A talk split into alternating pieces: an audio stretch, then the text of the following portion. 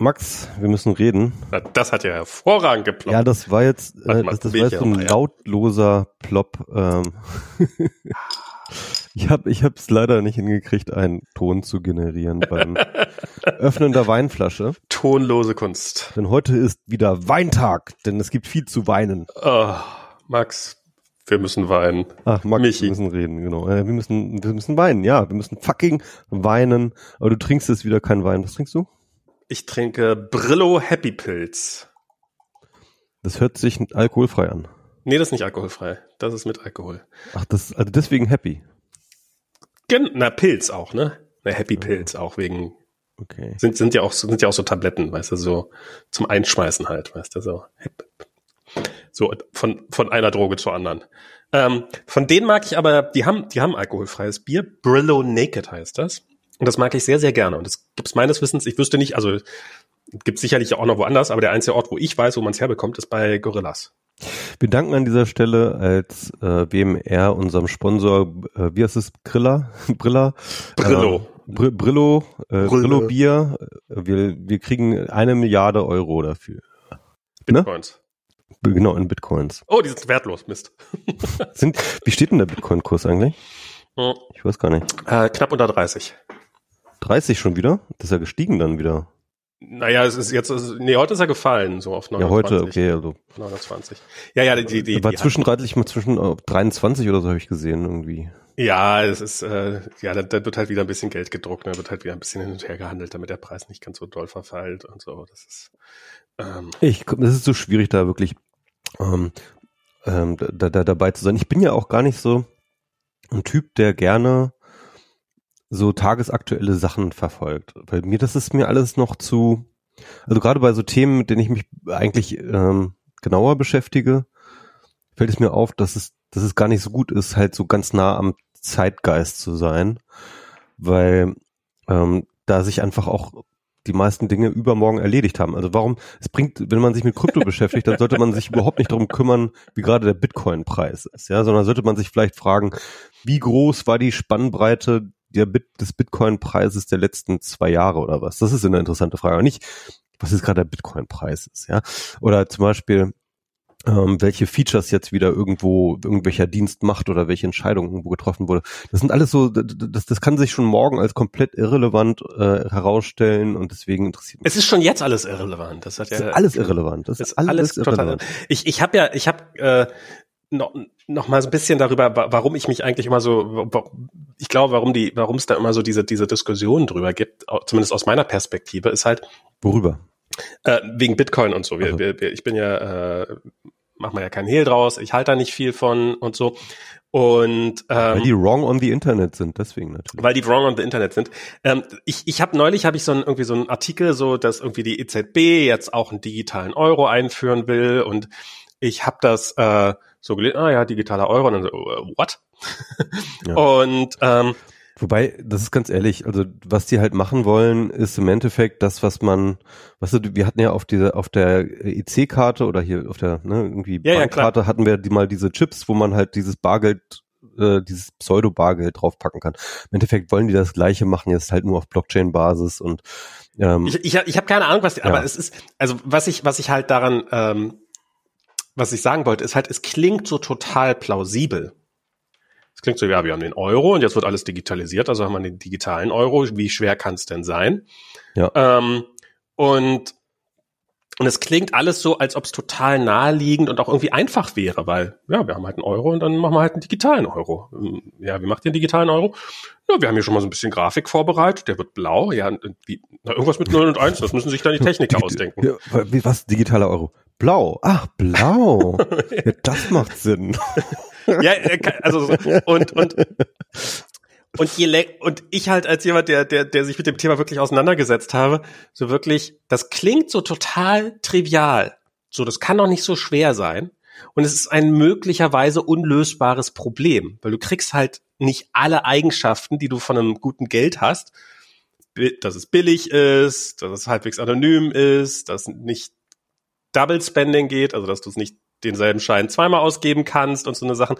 Das kriegst du halt nicht alles. Das, das, das ist vielleicht, also vielleicht ist es ein lösbares Problem, aber ich weiß, bisher haben wir dieses Problem nicht gelöst. Bisher gibt es da keine Lösung für. Und es klingt so total, und mich erinnern diese ganze Diskussion immer so ein bisschen an, an Perpetuum mobiles.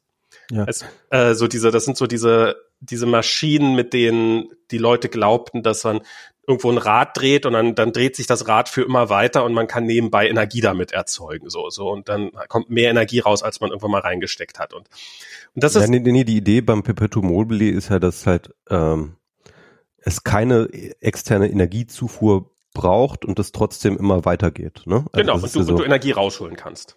Nee, das, das ist eigentlich nicht naja, das ist natürlich das, was man eigentlich dann haben will, weil, irgendwo braucht man es ja, man will es ja nicht einfach nur rumstehen haben, sondern man will ja auch gerne. Egal, ist ja auch, und es klingt, es klingt so total, ja, warum denn eigentlich nicht? Warum, aber ist doch eine gute Idee, sollten wir mal machen. Und, aber es ist physikalisch nicht möglich. Und jahrhundertelang haben sich die Leute, die, die, die, die dran aufgerieben und haben probiert, doch Perpetuum mobiles hinzukriegen. Und bis heute wirst du auf Indiegogo irgendwelche Betrüger finden, die probieren, äh, Perpetuum mobiles zu verkaufen. Und die, die heißen dann halt anders und so, damit man es nicht so leicht googeln kann. Und, und ich glaube, so ähnlich ist es auch mit, mit diesem ganzen Kryptozeug. Das ist, das klingt alles, ja, aber willst du ja nicht, dass die Leute alle anonymes Geld, Internetgeld haben und alle reich werden? Es ist nicht die Frage, ob ich das will. Es ist einfach nicht möglich. Ja, gut, also ich meine, ähm, ich finde das auch interessant, ne? diese Frage von digitalem Geld. Weil erst einmal ja. äh, 70 bis 80, vielleicht sogar 90 Prozent des gesamten äh, Geldaufkommens der Welt ist digital. Ja, ja, ne? klar. Also es ist nichts anderes als Nullen und Einsen in irgendwelchen Computern und nur ein Bruchteil äh, der Geldsumme ist überhaupt irgendwie in irgendwelchen physischen Scheinen unterwegs. Und ähm, das heißt also, und, und, und interessanterweise war das, Digi das Geld war digital, seit es es gibt. Ja, also die allerersten Aufzeichnungen in Mesopotamien, ähm, die es gibt, sind ähm, also mit der Erfindung der Schrift, kann man sagen. Ja, mit der Erfindung der Schrift kommt die Erfindung des Kontos. Ah, ja? okay.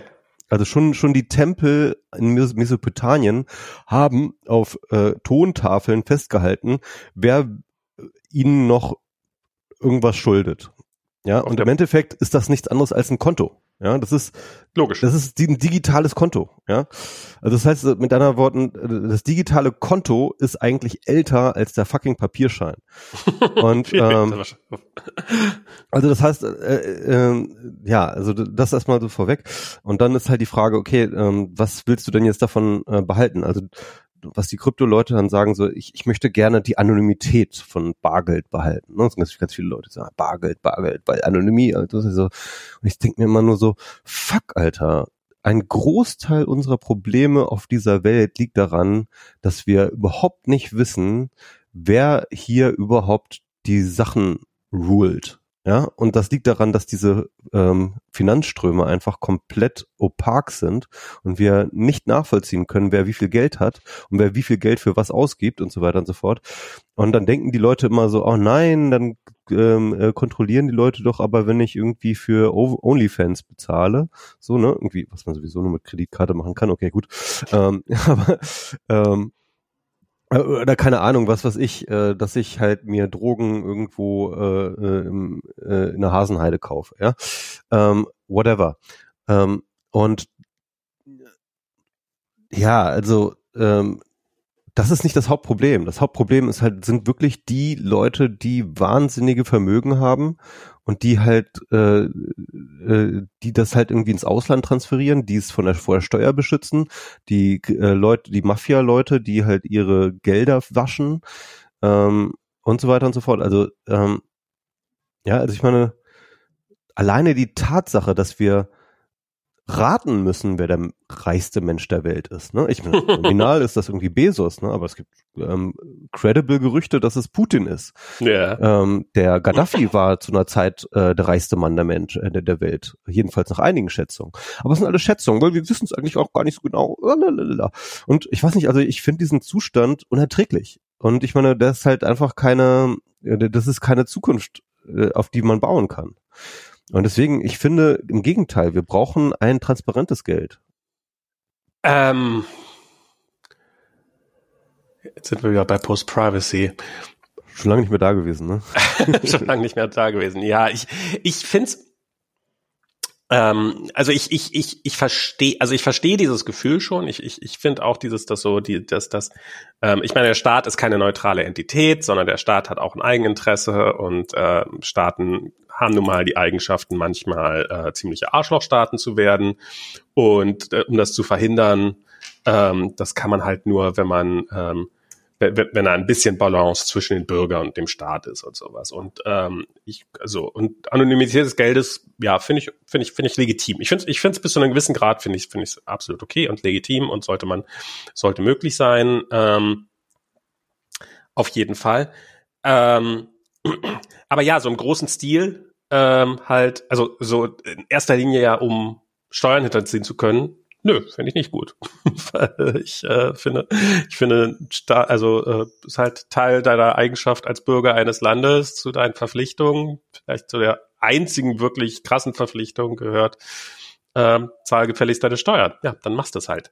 Und ähm, und ich finde so diese ganze, diese ganze äh, Taxation is Theft äh, Theorie und sowas. Ähm, darauf basiert ja auch Bitcoin, genau auf dieser Theorie. Ja, ja, genau. Also also diese ganze Idee von Kryptogeld, das ist genau aus dieser Szene heraus entstanden, die sagen, ey, der Staat hat gefälligst einfach mein Vermögen nicht anzurühren, weil das ist nur mir, das hab nur ich verdient, bla bla.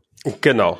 Hat, hat niemand, äh, der Staat hat damit die Gesellschaft nichts, mit zu tun. Hat die, hat die Gesellschaft, nichts mit zu tun. Das habe ich aus mir selbst heraus erschaffen, diesen genau. Wert. Ja?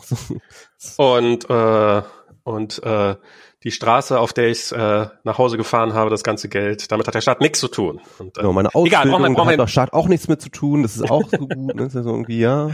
Genau. Ähm, ah, ja, ja. Brauchen, brauchen wir hier wahrscheinlich äh, uns nicht weiter darüber aufregen, aber, aber das fand ich so, äh, ich, ich glaube halt einfach, es spielt überhaupt gar keine Rolle, wie ich das politisch sehe oder einordne. Ich glaube, ich bin mir sicher, es ist aktuell einfach nicht möglich. Es ist ein kompletter Pipe Dream. Und ich finde das aber so lustig, dass es halt unfassbar viele Leute gibt, die das nicht erkennen. Und es sind ja auch oft schlaue Leute. Das ist ja, das sind ja nicht alles Idioten. Oder vielleicht äh, Leute, die sagen, ja, ich, wir wissen, dass es nicht funktionieren kann, aber äh, paar Jahre geht's noch gut und solange äh, melken wir die Kuh so gut wie es geht. Ähm, aber das, das, dass halt so dieses einfach, und ich glaube, das ist so eine ganz wesentliche Diskussion dabei auch, und das ist, glaube ich, auch der Grund, warum die ganzen Nerds, die ja am Anfang bei, bei diesem ganzen Kryptozeug alle massiv dabei waren, warum die größtenteils irgendwann mal weg sind von dem ganzen Zeug. Das ist ja, inzwischen ist das ja, am Anfang war das ja so eben, äh, ich kenne über Dennis hier äh, von, von Mobile Max, der, über den habe ich davon erfahren, der war ja so ein, so ein Hardcore-Nerd. Und ich weiß gar nicht, ob der überhaupt noch irgendwas damit zu tun hat. Ähm, weil inzwischen sind das ja im Wesentlichen irgendwelche alternden Hippies oder sowas, die das alles, die, die halt, ähm, ich habe so von dieser Bitcoin 21 Konferenz habe ich so ein bisschen was gelesen. Das sind halt, das ist halt, das ist keine Tech-Konferenz, das ist halt irgendwie so ein, das, äh, ja. Das ist so eine Art Kirche mit irgendwelchen Leuten, die sich da volllaufen lassen oder sowas. Also es hat halt nichts mit, es sind Leute, die halt, die es nicht verstehen, schlicht und ergreifend. Aber ich ist ganz interessant. Ähm, ja, es gab diesen äh, Text von Max Grünberg, ich weiß nicht, ob du den meinst, der hat sich da auch irgendwie durch die ganzen Videos geklickt und dann einen ganz langen Text zugeschrieben, nee, ähm, ich den ich auch verlinkt hatte. Ähm, das war ganz interessant, also weil er halt auch so ein bisschen in die Details geht der Ideologie, ähm, wo er sich dann aber auch gut auskennt. Er kennt so ein bisschen, hat sich, glaube ich, ziemlich tief so auch in diese ganze ähm, ja, libertäre Ideologie von Mises bis Hayek und so reingelesen und dann zeigt er auch, dass sozusagen innerhalb ihrer eigenen Ideologie eigentlich das, was sie gerade machen, halt überhaupt nicht, äh, das ist äh, sozusagen nach, nach ihren Vorbildern überhaupt gar nicht so hinhaut. Ne? Also Hayek hat ja tatsächlich ähm, selber vor, ähm, hatte selber vorgeschlagen, äh, dass es private Währung geben soll, ne? weil okay. er misstraute auch, also es war so das ähnliche Narrativ, er misstraute auch dem Staat, ähm, sozusagen eine, eine Währung zu haben, weil die zu politisch ist und ähm, es wird dann so ein bisschen auch erklärt, dass er ja in Österreich aufgewachsen ist und äh, damals die Hyperinflation nach dem ähm, sozusagen äh, zwischen den zwei Weltkriegen mitgekriegt haben yeah. hat ne und äh, ja keine Ahnung. Ähm, er seine seine These ist halt, ähm, es bräuchte halt private Währungen, die miteinander im Wettbewerb stehen. Und nur durch, dadurch, dass sie sozusagen im Wettbewerb stehen, würde verhindert werden, dass äh, sie sich sozusagen entwerten. Also, aber der, der, der Punkt, den Hayek machen wollte, war, dass eine Währung wertstabil ist. Ne? Also Hayek hat nicht für eine deflationäre Währung geworben, mhm. wie das jetzt im Bitcoin ist oder die meisten anderen Kryptowährungen, die halt einfach deswegen de deflationär sind, weil es eben äh, eine begrenzte äh, Anzahl gibt, sondern Hayek meinte, dass die einzige und einzig wichtige Eigenschaft einer Währung ist eben Wertstabilität. Also weder Verlust noch ähm, Wertzugewinn ähm, wollte er haben. Und äh, seine Idee war halt sozusagen, wenn es einen Markt von Währungen gäbe, dann würden die sich untereinander betteln um Wertstabilität. Das war so sein, seine Theorie. Ich glaube, das ist auch, kann man mittlerweile auch als widerlegt betrachten, dass das so kommen würde, ne, dass sich äh, Währungen anhand dieser Features von Wertstabilität miteinander betteln würden. Weil ganz offensichtlich äh, betteln sich die Kryptowährungen alle um äh, möglichst viel Wertzuwachs. also Deflation. Ne? Ähm, und ähm, ja, das ist. Das ist auch der einzige Grund einzusteigen. Warum solltest du in eine Währung genau. einsteigen, genau. wenn die dir sagt, ja, du kannst heute einsteigen, du kannst auch in zehn Jahren einsteigen, das macht preislich keinen Unterschied. Du musst ja, es muss ja immer diese, du musst voll dabei sein, weil es wird eine gigantische Wertsteigerung geben, dann werden wir alle Millionäre sein, aber nur wenn du jetzt heute kaufst. Genau. Ansonsten genau. bist du zu spät, bist du raus. Ja, und, ähm, und dann kommt natürlich auch noch hinzu, dass dann halt irgendwie jetzt El Salvador, die jetzt einfach mal Bitcoin als äh, ihre ähm, als, als, als eine Währung festlegen, das ist natürlich auch genau eigentlich entgegen diesem Hayekschen Ideal und es ist aber auch natürlich eigentlich gegen die ganze Ideal der der Krypto-Leute selber. Ja, also das ist und das ist halt irgendwie so witzig, aber trotzdem wird das total abgefeiert. Naja, ah. jetzt ist es darum ruhiger geworden. Jetzt sind ich glaube, ich glaube langsam. Äh, das das war am Anfang waren die total. Ja, okay, das ist sozusagen also es war so wie mit Elon Musk, nachdem der irgendwas Positives über Bitcoin gesagt hat und der Kurs kurz hochgegangen ja. ist und so. Und ich no, glaube jetzt, ich glaube, ich, jede mächtige Entität, die irgendwas Positives über Bitcoin genau, sagt, die, die wird halt, halt sofort irgendwie zum Gott hervor, her, her, her, emporgehoben. Und, und jeder, der dann halt irgendwie mal was Negatives sagt, der ist dann halt sofort jetzt dann irgendwie der, äh, der, der Lucifer schlechthin. Ne? Jetzt, also Musk ist ja jetzt so komplett in der Szene so als der absolute Bösewicht, wird er jetzt so dargestellt. Ne? Ja. Das gleiche übrigens mit Niklas Taleb, das ist auch ganz lustig. Der war ja auch am Anfang so ein bisschen, ich sag mal so, der hat sich halt, glaube ich, am Anfang auch relativ positiv zu Kryptowährungen geäußert und seit einiger Zeit ähm, schreibt er halt aber Paper, wo er einfach zeigt, dass es halt einfach Bullshit ist und dass es halt auch einfach ökonomisch gar nicht funktionieren kann. und seitdem ist er halt auch einfach the evil.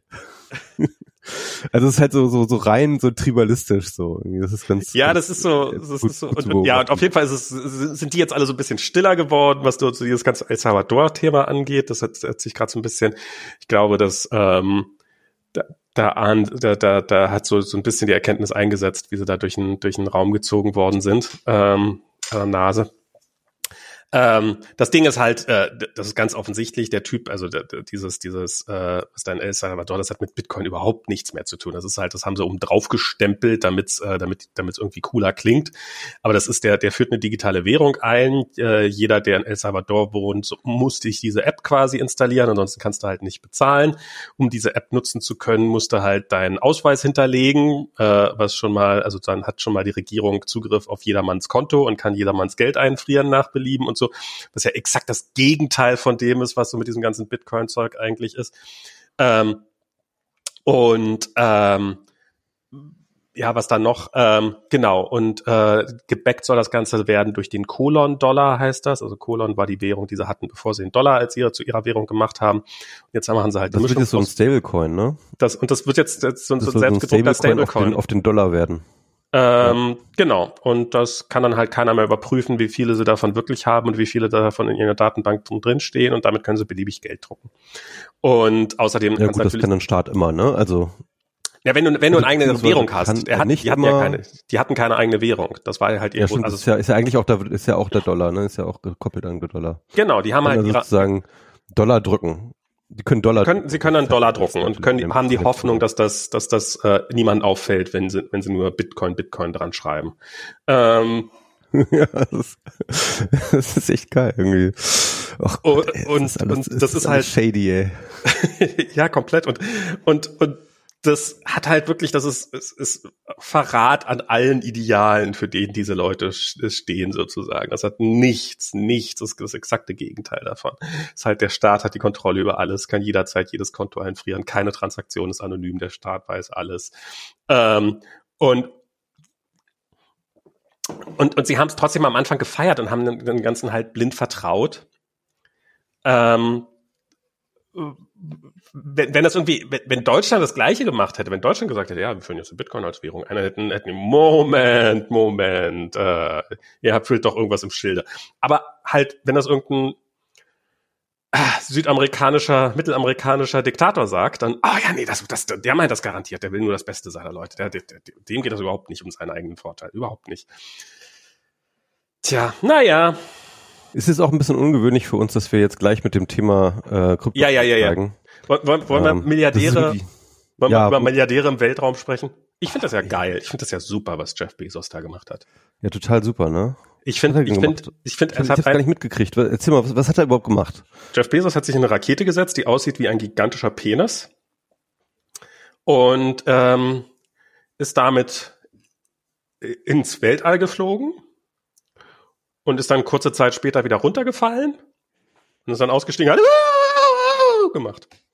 Okay. Chef Bezos gemacht. Und ich finde das ganz groß und, und war dann mit irgendwelchen anderen, mit äh, war dann noch irgendein anderer dabei, der war irgendwie 18 und hat schon als Kind davon geträumt und das jetzt äh, das war das war so das war so eine so eine totale, das war, war, war so ich ich habe mir das ich habe mir das ganze nur angeguckt ich bin ehrlich in der Hoffnung, dass diese ganze Rakete in die Luft fliegt. Das war, das, ansonsten hätte ich mir den ganzen Scheiß nicht gegeben. Weißt du was, ich hatte mir schon, für den Fall, dass das passiert, hatte ich mir schon einen Tweet zurechtgelegt. so, so von wegen, so, ja, also, ähm, äh, wir müssen die Billionäre vor uns, sich selber schützen. Ja? Also, wir müssen sie enteignen, wir müssen sie von ihren äh, äh, Milliarden äh, zu ihrem eigenen Schutz, ja, zu ihrem eigenen Wohle, müssen wir sie von ihren Milliarden trennen. Ne? Äh, man sieht ja, was dabei rauskommt. Ja, die können einfach nicht. Aber leider, leider, leider ist er wieder gelandet. Ne? genau. Und es gab ja diese Petition, ne, mit, ich glaube über zwei Millionen oder so äh, äh, Unterzeichnungen ich habe keine Ahnung wie viel, aber ähm, auf jeden Fall mit ganz, ganz vielen Unterzeichnungen, ähm, äh, dass, dass, dass Bezos die Landeerlaubnis wieder zurück auf der Erde ähm, nicht, nicht gewährt werden soll. Genau, ich, das, das ist nämlich das Einzige, was ich nachteilig fand. Also ich finde, alles daran ist super an seiner Aktion, aber er hätte halt oben bleiben sollen. Also der Wiedereintritt, das ist das, was hätte so einfach, einfach da bleiben. Dann hätte er noch ja, irgendwie, ja. ähm, hätte er noch Elon Musk auch noch mitgenommen und die ganzen Pappnasen und dann wären sie alle da hochgeflogen. Das ist, also finde ich großartig. Finde ich großartig, wenn Milliardäre sehr viel Geld dafür ausgeben, um meinetwegen auch Steuergelder, um sich von dieser, um sich von diesem Planeten zu entfernen. Ach, Max, es gibt billigere Möglichkeiten, sich ihnen zu entledigen. Aber ähm, du, wenn es ihnen gefällt. diesen einen letzten Ritt, den erlauben wir ihnen noch. Ähm, nein, also äh, was ich, äh, was ich da interessanter finde, äh, was ich da auch interessant finde, ist halt, ähm, also es gab ja im Vorfeld schon so, äh, wurde ja so Musk auch so angefeindet, äh, was ja nicht selten passiert. Ähm, und da hat er dann irgendwie auch so ein bisschen dünnhäutig reagiert, wie das ja auch nicht selten passiert, und hat halt so gesagt irgendwie, ähm, ja, also ähm, für manche Leute ist der Weltraum halt einfach äh, repräsentiert Hoffnung. Ne? Das hat er irgendwie so im Tweet geschrieben äh, und, und hat dann so ein bisschen so so getan, als ob die Leute, die ihn da kritisieren und die überhaupt diese Milliardäre da kritisieren, dass die halt in Wirklichkeit ja gegen die Hoffnung sind, ja. Genau. Und das, dass die das, anderen das, das nicht gönnen, dass sie das nicht anderen nicht gönnen. Hoffnung. Das ist, das ist, genau. das steckt. Das, das ist, darum geht es, darum geht es uns. Ne? Also dass wir, dass wir sozusagen gegen die Liebe. Das ist, das ist eigentlich das. Genau.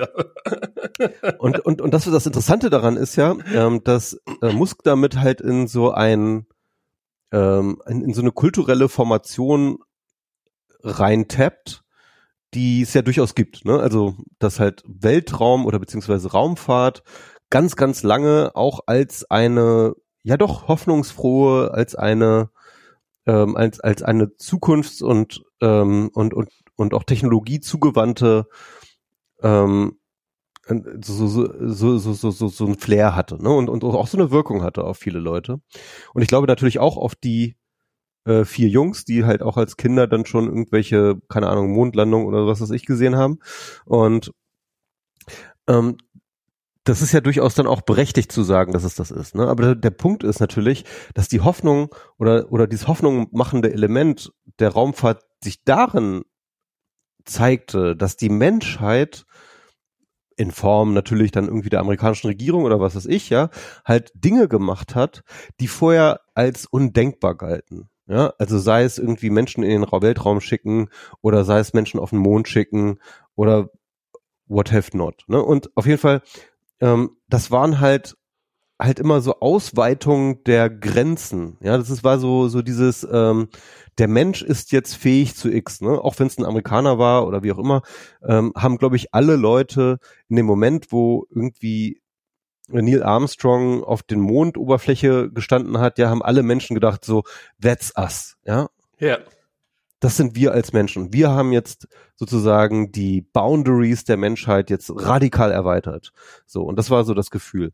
Und und, und das gleiche Gefühl und in diesen kulturellen Zusammenhang wollen diese drei Milliardäre jetzt hinein, ja, mhm. und wollen halt sozusagen das gleiche zu machen, aber ohne dass sie irgendwas Neues machen. Also ich meine, Menschen im Weltraum, das gibt es seit, ich glaube, den 1950er Jahren, ja? Vielleicht sogar ja. den 40er Jahren schon, ich weiß es nicht so genau. Aber auf jeden Fall, ähm, das ist halt nichts Neues. Das ist halt äh, 70 Jahre alter Scheiß. Und ähm, nur, dass du es jetzt machst als äh, äh, Millionär mit ein bisschen mehr privaten Vermögen und so weiter und so fort, macht es nicht zu meinem Boundary, ja. Es ist keine neue Boundary, die er, die, die er eröffnet. Und, und das ist bestenfalls, es ist halt ein Reenactment. Ja, es ist so, so, so ein Lab. Es ist ein, ein, ein, ein Live-Roleplay, äh, äh, ein, ein, ein, ne, also, ja, ja. es ist, es ist wirklich ein reines Reenactment von einer schon lange stattgefundenen Erweiterung. Und im Endeffekt geht's dann nur darum, ja, ich, ich meine, und, und, und bei diesen Live-Roleplaying-Dingern geht's ja natürlich auch darum, ähm, dass ich irgendwie Spaß daran habe, irgendjemanden oder irgendeine Figur zu verkörpern, ja. Und jetzt, und jetzt verkörpern die halt alle irgendwie, ähm, ich glaube, Juri Gagarin oder was weiß ich, das war, war der erste, äh, der erste Mensch Eigentlich im lustig, Kosmos, dass diese ja? ganzen amerikanischen Milliardäre alle einen Kommunisten nachmachen. genau. Das ist ein Reenactment von Juri Gagarin und, ähm, und und, und freuen sich dabei irgendwie ein, äh, ein Ast so, ja, irgendwie. Und Branson kann sich einen drauf runterholen, dass er der erste Yuri Gagarin Reenactment äh, Heini war. Und ich aber alle Leute, aber alle Leute denken sich nur so, wow, was für Trottel. Ich, ich finde es auch eben, was du richtig gesagt hast, damals war es die Hoffnung für die ganze Menschheit. Das hätte halt jeder von uns sein können. Konnte natürlich nicht jeder von uns sein, aber es war halt so dieser Gedanke. Jetzt ist es halt irgendein dummer Multimilliardär ja. Und die, und die kommen runter und steigen in ihre Rakete ein und tun so, als ob sie, das, das, das finde ich halt das Cringe-Version daran, weil das ist, das ist jetzt gerade Bezos kein bisschen aufgefallen, dass er halt so tut, als ob diese ganzen Leute, die da hochgeflogen sind, so totale Everyday People wären. Ähm, nein, ihr seid einfach, ihr seid einfach sehr, sehr, sehr, sehr reiche Menschen. Das ist für 99,9 Prozent der Menschheit ist das absolut ausgeschlossen, jemals in dieser Kapsel zu sitzen. Und das ist halt, wir stehen halt am, wir sind nicht dabei, sondern wir dürfen netterweise zugucken. Und, und, und applaudieren dürfen wir. Und, und wir, wir dürfen applaudieren, genau. Beruf. Und das war, das war sogar in diesem Stream war das dann so, dass die ganzen Mitarbeiter von Amazon, dass die dann alle da stehen müssen und dann so, und dass dann irgendwelche Leute so da standen und die ganze Zeit so klatschen mussten, was nochmal stärker so, ah, guck mal, die dürfen auch zugucken. Der, der Milliardär ist ja echt großzügig. Gab, lässt, lässt er seine Mitarbeiter zugucken. Und dann halt noch am Ende, ich weiß nicht, ob du das gesehen hast, dieser Ausschnitt, wo er dann so, ja, ich bedanke mich bei allen meinen Mitarbeitern und ähm, und all meinen Kunden, weil ihr habt das möglich gemacht. Ja, technically hast du sicher recht. Ja, aber äh, nee, äh, es auch wirklich war. Ja, sie haben es wirklich gemacht. Sie haben, sie haben eben den Scheiß. Sie haben aber uns das nochmal so auf die Nase bezahlt. zu binden, uns das ja. so auf die Nase zu binden. Ohne Scheiß. Aber aber das, aber äh, was ich was ich was ich auch so ich ich fand jetzt auf, auf Facebook gab es einen witzigen Sharepick. irgendwie ähm, äh, Bezos fünf Minuten im Space, ja, irgendwie, und dann seine Mitarbeiter. Und dann siehst du halt ganz viele Leute so auf dem Klo. die Gelegenheit nutzen, aufs Klo zu gehen. Und jetzt alle mal aufs Klo gehen, Mitarbeiter. Und aber so, oh, Chef ist ein Wälder, kommt, lass mich mal pinkeln. Ich geh mal kacken. Ich muss mal kacken. Das war so fies. Ja, ja, genau, dieses, die, dieser Kontrast halt, dieses, wie er seine Mitarbeiter, wie, wie, wie, wie, Facebook bekanntermaßen seine Mitarbeiter behandelt und dann dieser Typ, der, der mit seinem Geld nichts Besseres anzustellen weiß, als sich irgendwie mal kurz, kurz ins Weltall katapultieren zu lassen. Und äh, ja, und dann noch eine andere Sache, äh, was ich auch noch gesehen habe, die Washington Post, die ja Bezos gehört, ja. ähm, hat halt mehrere Think Pieces, die irgendwie versuchten zu rechtfertigen, warum das eine ganz tolle Sache ist, dass diese Mhm. Milliardäre jetzt ins All fliegen. So zufällig. Zufällig. das, das war, das passt einfach total gut ins Konzept rein. Das Nee, klar, das, nee, das musste man auch einfach mal vertreten, diese Position. Ja, ja, das ist, irgendjemand muss es ja machen. Irgendjemand muss es ja machen, ne? Ja, Das genau. war jetzt halt einfach die Washington Post. Zufällig. Bezos hat gesagt, nein, macht das um Himmels Willen nicht. Und dann hat die Washington Post hat gesagt, nein, wir haben hier unsere Journalistische Pflicht. journalistische Wir müssen auch mal positiv reden. Wir können unserem Chef auch mal eins, auch was machen, was der nicht will. Wir schreiben jetzt, wie geil das ist, was du machst. Hm. so muss es gelaufen sein. Das kann ich mir sehr gut vorstellen. Ja, ja, ist doch immer schön, wenn man so eine Zeitung hat, ne? Ach, Praktisch. Ja. Also es ist so, es ist so dumm. Es ist so, es ist so, so dumm. Ist unfassbar dumm. Ja. Hier Ah. in, äh, in dem äh, Piratensender Powerplay hat ja die Samira Ja. ähm, auch darüber geredet und hat dann der höre ich unfassbar gerne zu. Die, die, den- den äh, Song die ist so empfohlen. schlau, die Frau. Ja. die, die hat äh, äh, den Song empfohlen, das ist so tatsächlich aus den äh, 60er Jahren, äh, glaube ich. Ähm, ich habe den Namen vergessen von so einem schwarzen Künstler. Ähm, und das heißt Whitey's on the Moon. und das ist halt eigentlich so ein, so ein, so, so ein Sprechgesang, also noch, noch kein Rap, sondern halt so, so, so Sprechgesang zu so Bongos. Und wo er halt dann einfach die ganze Zeit davon erzählt, so, ähm, wie seine äh, Schwester halt äh, keine Krankenversicherung hat und irgendwie ähm, äh, er versucht irgendwie Geld zu bekommen, damit sie irgendwie eine Behandlung kriegt, weil sie gerade krank ist und die, äh, niemand auf die Kinder aufpasst. Und dann halt nebenbei halt immer and two whiteys on the moon, also sozusagen ähm, ähm, so auf die Mondlandung bezogen, ja und ähm, das das das fand ich halt und ich meine das war halt noch wirklich sozusagen ne irgendwie echte Menschen Erweiterung von Dingen, ne? Und ähm, aber schon damals gab es natürlich trotzdem diese extreme Ungleichheit zwischen einem Milliardenprogramm wie der wie der wie der Mondmission und dann halt einer ganz ganz großen ähm, äh, Mehrheit der Amerikaner, vor allem dann natürlich auch der schwarzen Amerikaner, äh, die halt einfach äh, am struggeln waren. Und ähm, ähnlich ist das wie heute, ne? nur dass diese Raummissionen einfach komplett sinnlos sind und komplett einfach Bullshit. Naja. Tja. Ja, aber Starlink hier, ähm, das Internet für. Ja. Und ich finde dann auch noch irgendwie, ähm, ich weiß nicht so genau, ob das so mal in die Annalen der Geschichte eingehen wird, aber ich habe dieses Jahr das Gefühl, dass so die Welt so langsam wirklich erwacht, was den Klimawandel angeht. Weil ganz ehrlich, ne? wir kriegen es gerade alle und nicht nur einige Regionen, sondern auch vor allem auch diejenigen, die die großen Em- Großemittenten sind, die kriegen es gerade ganz schön auf die Fresse. Die Amerikaner ja schon auch schon seit einiger Zeit in, äh, äh, in verschiedener Hinsicht kriegen sie ja ständig wirklich richtig krass auf die Fresse vom Klima.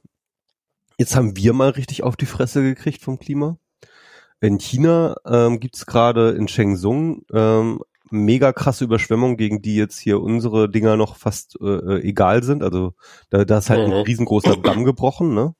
Oh, Und- das ich gar nicht mitgekriegt.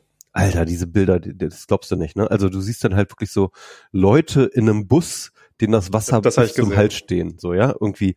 Und äh, äh, also äh, klar, auch dort äh, Straßen geflutet und, und, und reißende, reißende Flüsse als Straßen oder die mal Straßen waren, irgendwie, wo die Autos halt so rumgewirbelt werden, als wäre es gar nichts. Ähm, also es ist einfach, also ich habe das Gefühl, auch in meiner Timeline, vielleicht liegt es an den Leuten, dass ich jetzt auch immer mehr, sag ich mal, Leuten aus dem klimaaktivistischen Spektrum folge, mag damit zu tun haben. Aber ich habe das Gefühl, die ganze Welt ist momentan gefüllt von echt krassen Wetterereignissen. Hm. Und ähm, und ich meine, ich habe das ehrlich gesagt, ich, ich habe das Gefühl jetzt schon seit mindestens 2017, dass ich das Gefühl habe, dass wir jetzt schon sozusagen am eigenen Leib ständig am, den Klimawandel spüren. Ne? 2017 gab es auch schon diese krassen Regenfälle in Berlin auch, ne? mit Ah, ja, ja, Rainbombs, weißt du noch? Dann hatten wir jetzt irgendwie Da war ich nicht da, aber ja, ich, ich habe das mitgekriegt auf Twitter damals, wie das so abging, ja. Genau, das, die ganzen Keller standen ja hier alle unter Wasser. Und ähm, dann hatten wir ja irgendwie 2018, 2019, 2020 ja mehr oder weniger eine Dürreperiode, Mhm. wo halt sich immer so ein Hoch festgehakt hat hier. Und jetzt haben wir halt wieder, äh, jetzt haben wir wieder ein Tief, das sich festgehakt hat. Ne, also, also die, die, der Zusammenhang ist ja folgender, ne? Es gibt diesen Jetstream, das ist so, ähm, so um den Nordpolarkreis mehr oder weniger gibt's halt so sozusagen so eine sehr, sehr starke, dominante Luftzirkulation, ähm, sozusagen im Uhrzeigersinn immer irgendwie um den, um den so äh, Polarkreis, der ähm, äh, halt sehr, sehr stark dafür wirkt, äh, der stärkt das Wetter in Europa äh, ähm, äh, bestimmt, indem er dort halt sozusagen aus dem Atlantik ähm, bestimmte Wetter ähm, Dinge halt zu uns rüber trägt. Ne? Also sozusagen das ist so ein bisschen das Fließband, an dem das Wetter sozusagen aus dem Atlantik über uns rüber äh, hin transportiert wird. Und dieser Jetstream, der ist eben durch die Erderwärmung massiv gestört worden und der ist halt sehr, sehr verlangsamt. Also der hat halt lange nicht mehr die Kraft, die er mal hatte. Und das ist der Grund, warum die jeweiligen Wetterperioden, die wir dann herbekommen, also sei es jetzt ein Tief oder ein Hoch, ja, ähm, dass die halt auch ganz, ganz langsam sich bewegen und ganz, ganz lange sozusagen über einem Ort bleiben, ne? Mhm. über über Deutschland bleiben. Deswegen hatten wir jetzt äh, irgendwie die letzten Jahre halt immer ganz, ganz lange ein Hoch über Deutschland, das dann einfach sich festgesetzt haben. Jetzt haben wir halt wieder mal ein Tief, das sich festgesetzt haben auf Deutschland. Ähm, und äh, dann kommt natürlich auch noch hinzu, dass diese Tiefs dann wiederum noch mehr Wasser tragen, weil halt durch die höhere Temperatur, äh, die globale erhöhte Temperatur, halt einfach auch mehr, äh, die, die Luft mehr Wasser tragen kann. Ne? Das heißt also, ähm, die Trockenperioden werden trockener und die äh, nassen Perioden werden nasser und äh, und und vor allem wird das äh, Wetter sozusagen innerhalb des Jahres stabiler, kann man sagen, so ja. Und ähm, ändert sich nicht so schnell.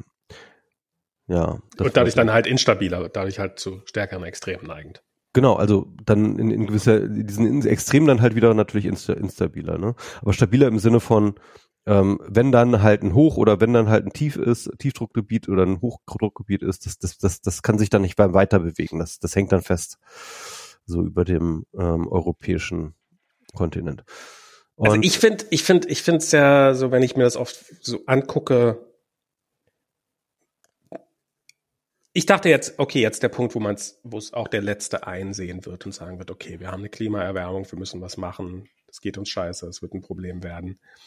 Ähm, aber das, das, das hat sich ja, also zum einen, das erste, was ja gekommen ist, ist halt so, nee, nee, es sind ja alles lokale Wetterphänomene, das hat ja nichts mit Klimawandel zu tun ähm, hat schon immer gegeben, ist ja dann so das nächste Ding. Dann und dann haben sich ja alle, gerade auch die Konservativen, wie die Bekloppten drauf gestürzt, dass da, äh, dass da das Land NRW nicht schnell genug reagiert hat und so, und dass das ja alles hätte noch abgefangen werden können. Das ging ja jetzt gerade rum, dass die halt, dass die gewarnt worden sind, ähm, da die entsprechenden Katastrophenbehörden, aber nichts gemacht haben.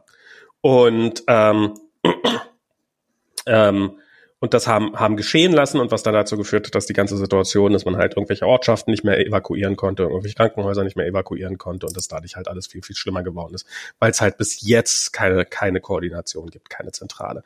Und ich glaube, die haben sich darum so gerne darauf gestürzt, um halt, damit man einen Grund hat, warum's warum warum es ja gar nicht so mit dem Klima zu tun hat, dass es schlimm geworden ist, sondern es ist halt nicht schlimm geworden, weil Klimawandel, sondern es ist schlimm geworden, weil Inkompetenz von irgendwelchen Leuten und denen muss man auf die Finger gehauen werden. Und danach ist ja alles wieder gut, wenn die dann rechtzeitig diese Warnung machen. Und das ist, ich, ich, das ist was, wo ich gerade so, so echt am Verzweifeln bin, weil es ist halt, ähm, das ist halt sehr, sehr bequem. Es ist halt sehr, sehr bequem zu sagen, nee, Klimawandel gibt's nichts. Weil wenn man sagt, dann gibt's nicht, dann braucht man auch nichts machen. Ja, Und also Ich und, so, wir, und, und wir leben halt in einer Situation, wir leben in einem Land jetzt gerade, was halt äh, relativ, wo die, äh, was halt äh, eine hohe Überalterung hat. Und, ähm, und viele Leute, die halt nur noch einen persönlichen Ereignishorizont von 10, 20 Jahren haben und die halt auch in diesen, diesen Horizonten denken, in diesen Zeithorizonten und die halt sagen, nee, ich, ich schaff, ich schaff das noch, das wegzuignorieren. Ähm, und danach ist ja dann nicht mehr mein Problem. Und und ich glaube, mit diesen, mit diesen Mehrheitsverhältnissen sind wir jetzt noch ein paar Jahrzehnte gefangen einfach. Und Wobei ich wirklich sagen würde, bei uns ist ja gar nicht das konkrete Problem der, die Klimaleugner. Das hast man ja in den USA, das ist ja wirklich dann äh, sozusagen, hast ja die, wirklich die Republikaner, die jetzt in einem großen Maßstab dort halt äh, offen Klimaleugner sind. Ähm, es gibt natürlich auch Klimaleugner in Deutschland, aber jetzt so rein in der institutionellen Politik spielen die eigentlich keine Rolle. Ne? Du hast auf jeden Fall in der AfD hast du einige Klimaleugner, hast auch in der FDP ein paar Klimaleugner, äh, in der CDU bestimmt auch, aber die sind dann halt nicht so laut. Und ich halte ja persönlich auch Laschet für einen heimlichen Klimaleugner. Aber davon mal abgesehen, ähm, äh, ist das Problem eigentlich nicht, sind nicht die Klimaleugner, sondern rein offiziell sind jedenfalls die Leute, die in Charge sind, sind alle ähm, sagen alle, dass sie sich dem Problem bewusst sind und dass das der Klimawandel schwierig ist und, äh, ein Problem ist und wir den bekämpfen müssen, da sind sich alle einig. Ne? Ähm, auch wenn sie eben nichts dafür tun. Ne? Wir haben ja, ja, das immer das Problem. Also sie sind halt, ähm, dann kommt halt dann immer so, die Rhetorik ist ja nicht, den Klimawandel gibt's nicht, sondern die Rhetorik ist ja, ähm, ja, der Klimawandel muss bekämpft werden, aber auf gar keinen Fall dürfen wir den Wohlstand in Deutschland gefährden. Und das ist so, so was, Alt, äh, was, was der Altmaier immer sagt. Und ja, ja. Ähm, was ja auch Laschet irgendwie mehr oder weniger immer sagt. Ne? Also äh, ja, Klimawandel ja, aber übermorgen. Ne? Und, ähm, und, und, und, und das ist halt so, äh, ich fand einen Tweet, der hat das wahnsinnig gut ausgedrückt. Der meinte halt so, ich glaube, eins der großen Generations Probleme in der Politik ist, dass bei jungen Leuten Klimawandel bedeutet, wird die Menschheit überleben und bei äh, älteren Leuten mehr so Krötentunnel. ja. So, ja, also so, weil ich meine, wir sind halt, glaube ich, auch so in einer politischen Landschaft groß geworden, wo plötzlich dieses Thema Umwelt kam, ne? Aber die das immer so als so ein extremes, emotionales Thema auf, wahrgenommen haben, wo dann irgendwie sagen, oh, der schöne Baum wird gefällt. Und, ähm, und das ist nicht traurig, dass der Baum gefällt Und war ja auch wird. gar nicht so schlimm. Ich meine, dann haben wir was gemacht für den Umweltschutz, sondern ist es besser geworden. Die genau, wieder und, schöner und, geworden. Und, und, und, eben so Krötentunnel, ne? Also wo man halt so, oh, die armen Kröten, die sterben irgendwie beim über Straße dingsen so, wir müssen einen Krötentunnel bauen. So, ne? Also so, so, so, so, das ist so, so wie sie das so wahrgenommen haben, glaube ich, in ihrer Karriere, äh, diesen Umweltschutz, ja ja, irgendwie auch wichtig und das ist irgendwie für die Leute emotional und so, aber eigentlich spielt das keine wirklich Rolle. So, ne? Eigentlich, eigentlich ist es egal, ja. ja. Und äh, dass halt wirklich die Frage der Umwelt mit dem Klima so eine mega krasse existenzielle Frage werden würde, das haben die noch nicht gepasst, glaube ich. Das ist wirklich so. Also ich glaube nicht, dass sie sagen würden, der Klimawandel existiert nicht, sondern der Klimawandel ist halt so, ja, komm, das ist halt Wetter, ne? Und klar, wir haben jetzt irgendwie jetzt sorgen wir halt für ein bisschen anderes Wetter, aber es ist halt Wetter. Es ist aber immer noch Wetter. Ne? Und es wärmer, ist doch schön. Genau, es wird doch wärmer. Mag warm. Und so, ja, genau, irgendwie äh, so ein bisschen ein paar Grad wärmer. Kann doch nicht so, was habt ihr so, so ein Grad wärmer, also eineinhalb Grad wärmer, zwei Grad wärmer. Das ist doch total super. Ja, haben wir dann äh, halt dann irgendwie äh, statt 24 haben wir dann irgendwie 26 Grad. Ne, ist doch schön.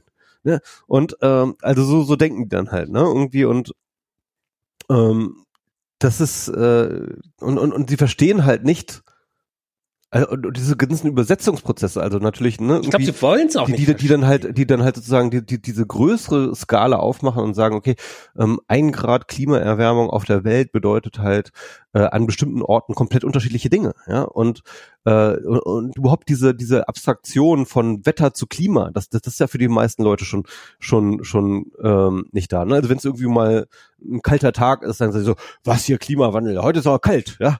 Ja. Also ich meine. Liegt doch Schnee. Genau. Ich meine, es, es, gibt ja tatsächlich, gibt, also ich meine, es ist ja nicht mehr übertrieben, da gibt es ja genug Leute, die tatsächlich so anfangen. Mhm. Ja, und das ist halt, also, ähm, also das sind so, so, so ich, ich, ich weiß das, auch nicht. ich finde das auch so, ähm, ich finde das auch so, ähm, Michi winkt von hinten.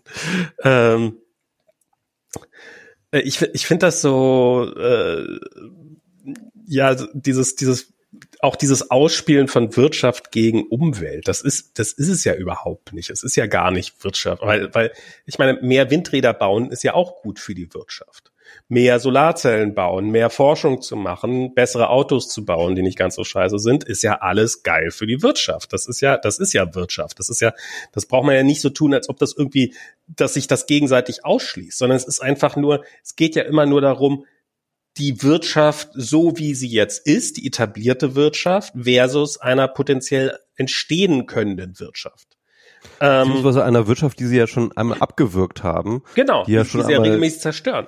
Ja. Ähm, wenn, wenn sie mal wieder irgendwo aufgebaut worden ist. Aber der Gelder. Eckhard von Herschhausen hatte jetzt auch letztens bei Maybrit Illner hatte der einen Auftritt und äh, der, der hat dann richtig geil mal die Fassung verloren. Also ich mag den Hirschhausen, aber der war mir immer ein bisschen zu brav und da ist er echt so ein bisschen ausgeflippt. Meinte so, ich kann es echt nicht mehr hören mit Wirtschaft gegen Umwelt, ja irgendwie. Ähm, äh, wer, wer wirklich glaubt, dass die Ökonomie wichtiger ist als, äh, als äh, die Umwelt, soll mal sein Geld zählen, während er die Luft anhält. Ja, das ist ein geiles Zitat. Und äh, ja, das fand ich auch ganz gut. Er hatte noch einen anderen Vergleich mit ähm, wenn Sie mal ein Ei nehmen ne, und das kochen, dann wird das hart, ja, und wenn es hart geworden ist, dann wird es auch nicht wieder weich. Ne? Also du kannst es nicht, auch wenn du die Temperaturzufuhr nicht äh, wegnimmst und so weiter und so fort. Und im Endeffekt, wir sind Eier. Also unser Gehirn besteht aus äh, solchen Proteinen wie ein Ei, ja. Und die wenn du sie an einer bestimmten, genau, wenn du sie an einer bestimmten Temperatur aussetzt, dann ist das Gehirn einfach Matsch. Und äh, das wird auch nicht wieder gut. Ja, und ich meine, wir sind an diesen Punkten. Wir hatten jetzt, was hatten wir übrigens 50 Grad Celsius in fucking Kanada. Es ist irgendwie. Wales hat jetzt die erste Hitzewarnung in seiner Geschichte. Ja. Äh, für die nächsten Tage. Ähm, das ist Nord, echt über, über dem Nordpolarkreis, da, die nördlichste Stand überhaupt in, in, in der Welt, in, in Sibirien, ja. Äh, die ist momentan, äh, die, die wird, die, die ist komplett vernebelt, weil dann Waldbrände rumrum sind. Alles brennt. Ja, es ist, und, und, aber eben, dann, dann wird, und, und das ist ja, es hilft ja, also wie gesagt, es ist ja nicht mal so, dass es die Wirtschaft, es ist ja nicht mal so, dass alle ihre Arbeitsplätze verlieren würden, wenn wir jetzt anfangen würden, das umzustellen. Es ist halt ein paar Leute, laufen Gefahr, eventuell nicht mehr ganz so reich zu sein. Das, das ist ja das Schlimmste, was passieren kann. Das ist ja, ich meine, wenn wir jetzt sagen würden, wenn, wenn wir jetzt wenn wir ein Programm schaffen würde, was jetzt sagt, dann, dann, dann, das wäre ja eine gigantische Chance eigentlich für Deutschland. Könnte man sagen, hey, wir sind hier noch ein Wirtschaftsstandort, wir machen das jetzt mal. Jeder wird dann unsere Umwelttechnologie irgendwann mal kaufen. Das war ja auch lange ein Argument. Es hat ja auch ein bisschen einem gewissen Grad so funktioniert. Dann kommt die CDU-Regierung und sagt, nee, also da, das würgen wir jetzt direkt ab. Also das, das ist, so, wir sind doch keine Exportnation hier. Das, wo kommen wir denn da hin, wenn wir, wenn die ganze Welt plötzlich deutsche Windräder kauft. Die sollen gefälligst deutsche BMWs kaufen. Das ist, das ist das, was die kaufen ja. sollen.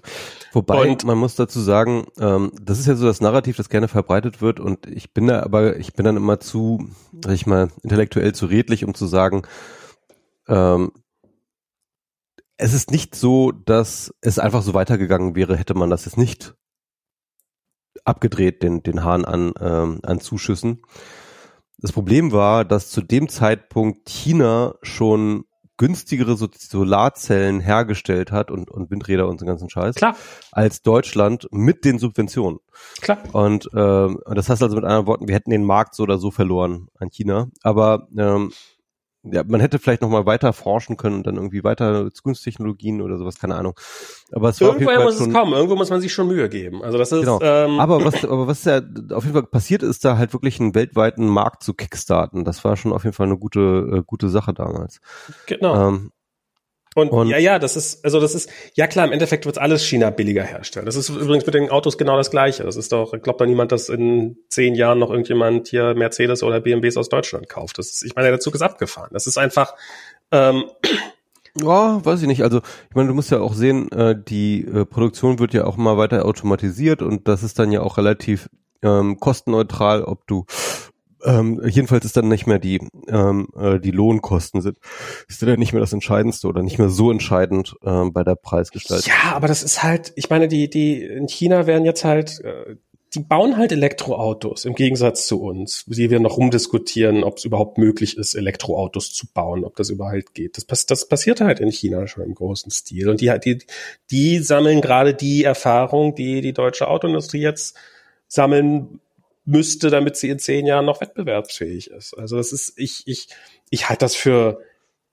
ich, ich, also ja, sicherlich ein paar Hersteller davon werden überleben, aber ich glaube, so, so, so, das wird, das wird denen so gehen wie der britischen Autoindustrie oder sowas. Das ist, ich glaube wirklich so, gerade so BMW oder sowas, aber, die wird es in 15 Jahren vielleicht einfach nicht mehr geben, oder in 20 Jahren.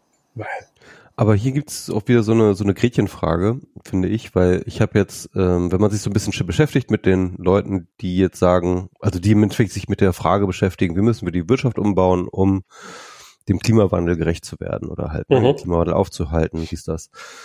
Ähm, dann gibt es eben die Leute, die ähm, mehr oder weniger sagen, halt es ist so ein Green Growth ist möglich, ne? Also so ein bisschen ähnlich, ich finde so ein bisschen ähnlich wie deine Position, ne? Also ähm, ähm, Wohlstand und, ähm, und, und Prosperität ist halt möglich durch äh, grüne Technologie. Ne? Wir, wir müssen halt einfach äh, Elektroautos statt äh, den Benzinern bauen. Wir müssen mehr in erneuerbare Energien machen und dann äh, kriegen wir das schon irgendwie gewuppt und dann ist halt irgendwie, ähm, dann, hat, dann haben wir das sozusagen den gleichen Kapitalismus in Grün.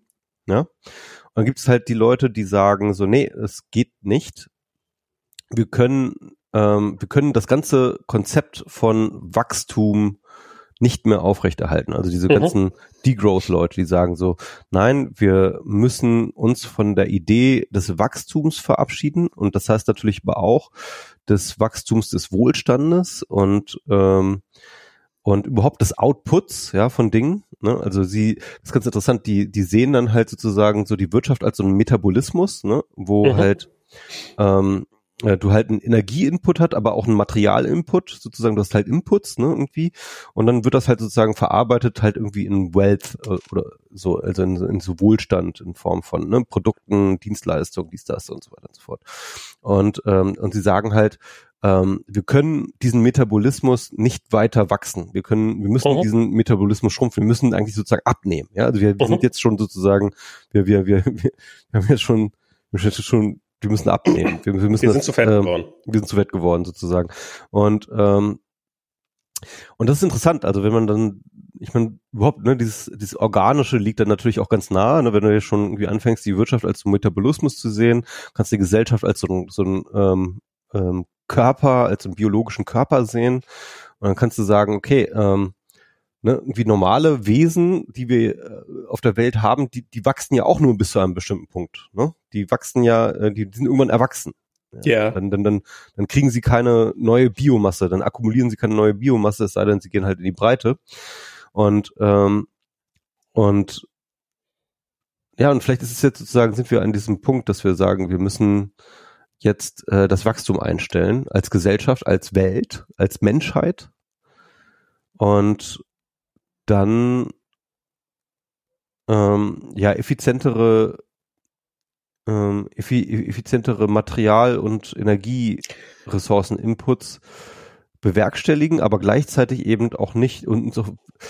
Und ich finde es wahnsinnig schwierig, weil ganz ehrlich, ich höre diesen ähm, Degrowth-Leuten zu und ich denke mir so, ja, sie haben recht, ne? Also es macht auch keinen Sinn. Man, es, du kannst nicht ewig wachsen, ne? du kannst als Menschheit nicht ewig wachsen. Äh, in einem endlichen Planeten kann man nicht eh endlich, äh, äh, mhm. kann man nicht ewig wachsen.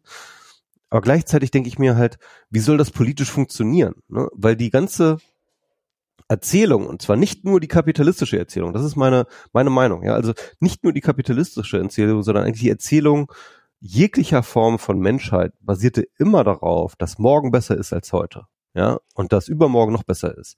Und, ähm, und wenn du, und, und wenn du diese Erzählung nicht mehr hast, dass halt irgendwie diese Akkumulation, diese, diese einfache Erzählung, dass du mehr morgen hast als heute, ja, und deine Kinder werden mehr haben als du selber, ja. Äh, also wenn diese Erzählung, wenn wir diese Erzählung aufgeben, ich weiß nicht, ob das Politik noch überhaupt funktioniert. Na, aber aber das ist jetzt jetzt das ist sehr lustig, weil du hast gerade, äh, vorhin hast du nämlich angefangen hast du zu sagen, du, das Versprechen war immer, dass es besser wird und, äh, und dann hast du irgendwann mal das besser durch mehr ersetzt. Und, und ich glaube, das ist, das ist genau, also ich, ich bin natürlich jetzt, ich, ich bin sehr wohlhabend, ich bin in einer Situation, also ich jetzt persönlich mit meiner Familie, wir sind, äh, uns geht's gut, wir haben, wir haben keine, keinerlei materiellen Probleme. Und für uns, äh, uns fällt das natürlich relativ leicht zu sagen, so, aber es ist doch gar nicht so schwer, auf was zu verzichten. Es ist doch irgendwann, irgendwann steigt, es ist ja, das ist ja tatsächlich faktisch so. Irgendwann steigt die Lebensqualität ja nicht mehr. Das ist ja, ähm, ich, ich, so am Anfang auch, wenn man irgendwie, wenn man das, ja, ich habe halt irgendwann angefangen, ganz gut zu verdienen und konnte mir plötzlich Dinge kaufen und dann kauft man sich irgendwie jeden Scheiß und dann kauft man sich jedes Jahr ein iPhone und irgendwann stellt man fest, ja, aber glücklicher macht mich das jetzt auch nicht. Also es ist jetzt, wenn ich das mir nicht kaufe, dann ist auch kein Drama und sowas. Und ähm, ich glaube, es ist schon so, dass es für ähm, dass halt dieses dass, dass dieses, dass es einem besser geht, dass es der nächsten Generation besser geht, das muss ja nicht basieren auf ähm, auf auf mehr Konsum haben oder mehr äh, mehr Plastikscheiß in der Wohnung rumstehen haben, um jetzt, es jetzt mal blöd zu sagen, sondern es kann ja auch äh, die Qualität kann ja auch sein, dass äh, weniger arbeiten müssen. Ähm, mein, Kind wird einmal weniger arbeiten müssen. Ich muss noch 35 Stunden, äh, Stunden die Woche arbeiten. Mein Kind muss dann vielleicht nur noch 20 äh, Stunden die Woche arbeiten. Das ist doch ein Qualitätsgewinn. Ähm, mehr Zeit haben, weniger Sorgen haben. Also tatsächlich, ich glaube, diese Sachen sind eigentlich zumindest aus meiner Perspektive, klar, erstmal muss man genug zu fressen haben, damit man überhaupt sich den Luxus erlauben kann, so, rund, so darauf zu gucken. Aber das sind, das sind ja die eigentlich wichtigen. Und, und die Fragen, die ich mir jetzt stelle, sind nicht, wie kann ich mir noch mehr bei Amazon bestellen, sondern ähm, ja, wie, wie kann ich meine persönliche Lebensqualität erhöhen? Wie kann ich dafür sorgen, dass ich mehr Zeit mit meiner Familie verbringe und diese ganzen Sachen. Und, und ich finde, das ist zum Beispiel eine, eine, eine, eine wenn man in die Richtung mehr denkt, dann kann man durchaus noch lange wachsen und lange, lange dafür sorgen, dass es der nächsten Generation besser geht. Ähm, aber das, das haben wir halt, weil wir in einem kapitalistischen System leben, haben wir das halt nicht getan, sondern wir, wir haben uns halt von diesem System auf das eigentlich, wir haben uns ja ablenken lassen. Das ist ja, es war ja nicht so, dass irgendjemand, dass, dass die Menschen aufgestanden und sagen, ha, wenn ich jetzt zwei Autos habe, dann bin ich wirklich glücklich. Sondern es ist ja, das ist ja, es ist ja eine ziemliche Manipulationsmaschine, die notwendig ist, um dir die ganze Zeit einzureden. Also, wenn du noch ein zweites Auto hast, dann bist du wirklich glücklich. Und dann lässt man sich das irgendwann mal hinreichend weit einreden, und sagt, wenn die Werbung das die ganze Zeit sagt, dann wird es wohl stimmen. Kaufe ich mir wohl besser mal ein zweites Auto. Und dann stellt man fest, ist man gar nicht glücklich. Wir haben gerade gestern haben wir darüber, Diana ist äh, so eine Netflix, sie war eigentlich ganz furchtbar, diese, diese über Minimalism. Also so halt, so Leute, die halt ähm, das ist auch irgendein Konzept, mit dem ich nur so mittelfiel anfangen kann, weil das sind dann meistens irgendwelche Amerikaner, die wirklich unfassbare, also die Riesenhäuser haben und deren gesamte Garagen voll mit irgendwelchen Scheiß sind und die dann ganz stolz auf sich sind, dass sie, dass sie es schaffen, das auf ein Niveau runterzudrücken, was für dich oder mich wahrscheinlich normal ist. Und wo man dann sagt, Glückwunsch, habt, habt, habt ihr gut gemacht. Und das fühlt sich dann auch so ein bisschen, ehrlich gesagt, so an, vorher habt ihr euer, eu, eure große Zukunft darin gesehen, dass ihr immer mehr habt und jetzt seht ihr eure große Zukunft darin, dass ihr immer weniger habt. Das ist beides Schwachsinn. Das ist, beides wird euch nicht glücklich machen. Das ist, ähm, äh, und, und äh, aber ich, ich glaube, da, da könnte schon noch einiges gehen. Und mein persönliches Glück hängt jetzt nicht davon ab, dass ich ein größeres Auto fahre oder irgendwie so eine Scheiße mache. Das ist, ähm, es ist ganz ja, es ist ganz lustig, ähm, der äh, John Maynard Keynes, ne, der hat, äh, ich glaube schon in dem Jahr 1935 oder so, hat er einen ähm, sehr, sehr berühmten Aufsatz geschrieben, nämlich Economic Possibilities of Our Grandchildren, wo er sozusagen aus dieser Sicht von 1935 heraus ne, versucht, in die Zukunft zu schauen. Ne? Also schaut halt an, was so Wachstum, was das, ähm, oder ich glaube von 1930 ist das sogar, ähm, was, was, was so Wachstum und ökonomisches Wachstum und so kam irgendwie alles bedeuten wird und äh, rechnet das einfach so ein bisschen hoch und sagt halt irgendwie, ja, ähm, später, viel, viel später, ja, da werden wir nur, ich weiß nicht, keine Ahnung, ich muss es jetzt erfunden, ich habe es nicht mehr im Kopf, ne, aber irgendwie werden wir nur noch zehn Stunden in der Woche arbeiten. Hm. Ja, weil brauchen wir gar nicht mehr. Wir brauchen ja gar nicht so viel ja. Arbeit. Ja, wir, wir, wir haben ja eigentlich so viel, äh, so viel Überschussproduktion, die, die Produktion wird immer so viel effizienter und so weiter und so fort. Und ganz interessant, und wenn du dir halt ähm, dann mal anschaust, die Daten, die er da so predicted, ne? Was, ähm, was die Menschheit an, sag ich mal, Wohlstandsproduktion mit wie, wie wenig Ressourcenaufwand und, und, und Arbeitsaufwand sozusagen irgendwann herkriegen will. Ne? So die, diese, diese ganzen Zahlen, die er sich da ausdenkt oder ausrechnet die waren viel zu pessimistisch. Die Menschheit hat viel krasser abgeliefert, als es yeah. John Maynard Keynes in diesem Essay beschrieben hat. Aber trotzdem viel also, weniger draus gemacht. Genau. Und trotzdem sind wir uns alle noch am armen Arsch abarbeiten. Ja. Ja, und, ähm, und, und wollen immer noch mehr und äh, keine Ahnung was. Und, und das ist so interessant. Also ich finde, äh, ähm, dieser, diese, dieses Paper von, von John Maynard Keynes ist einer der interessantesten Fehler oder, oder Fehlpredictions, die es gibt. Weil die Differenz, das Delta zwischen dem, was ist und was er halt damals äh, predicted hat, halt eigentlich unser Problem beschreibt. Ja. Ja. Und ich glaube, ähm, es ist, glaube ich, du hast schon total recht, ne, dass halt, ähm, wir haben halt, das hat John Maynard Keynes, glaube ich, damals auch noch nicht so kommen sehen, ne, dass wir neben einer Produktion von Gütern auch noch daneben eine Produktion von Bedürfnissen gestellt haben, ne, durch Werbung und durch ganzen BR-Quatsch und dass wir den Leuten einreden, dass wir irgendwie, dass sie halt noch irgendwelche noch diese Bedürfnisse und noch diese Bedürfnisse befriedigen müssen und so weiter und so fort. Ne? Also diese äh, Bedürfnisproduktionsindustrie hat er, glaube ich, nicht gesehen. Das ist so die eine Seite. Die andere Seite ist aber, glaube ich, auch, dass er überhaupt nicht hat kommen sehen, wie gern wir heute arbeiten. Oder welchen Stellenwert Arbeit für uns hat. Denn wenn wir es ganz ehrlich sind, ja, du und andere Leute in meinem Freundeskreis, die bräuchten keine acht Stunden am Tag arbeiten. Ja, ähm, rein vom Einkommen her, um irgendwie die eigenen Bedürfnisse zu decken und so weiter und so fort, würde die Hälfte, wahrscheinlich sogar ein Viertel davon reichen. Ja, ja? auch bei den aktuellen ähm, äh, äh, sozusagen Lohngrenzen und so weiter und so fort, ja.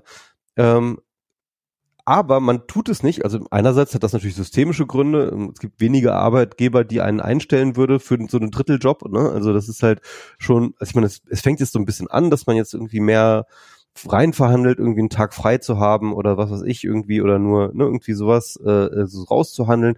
Das fängt jetzt gerade so ein bisschen an und das ist ja auch gut.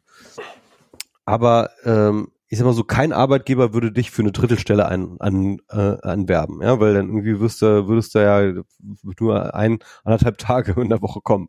Ja, irgendwie kannst, kannst mal jetzt mit dir anfangen eigentlich, ne? Und ähm, das ist so merkwürdig. Das ist so, ja, ja, ich, ich, ich stelle mir diese Frage auch.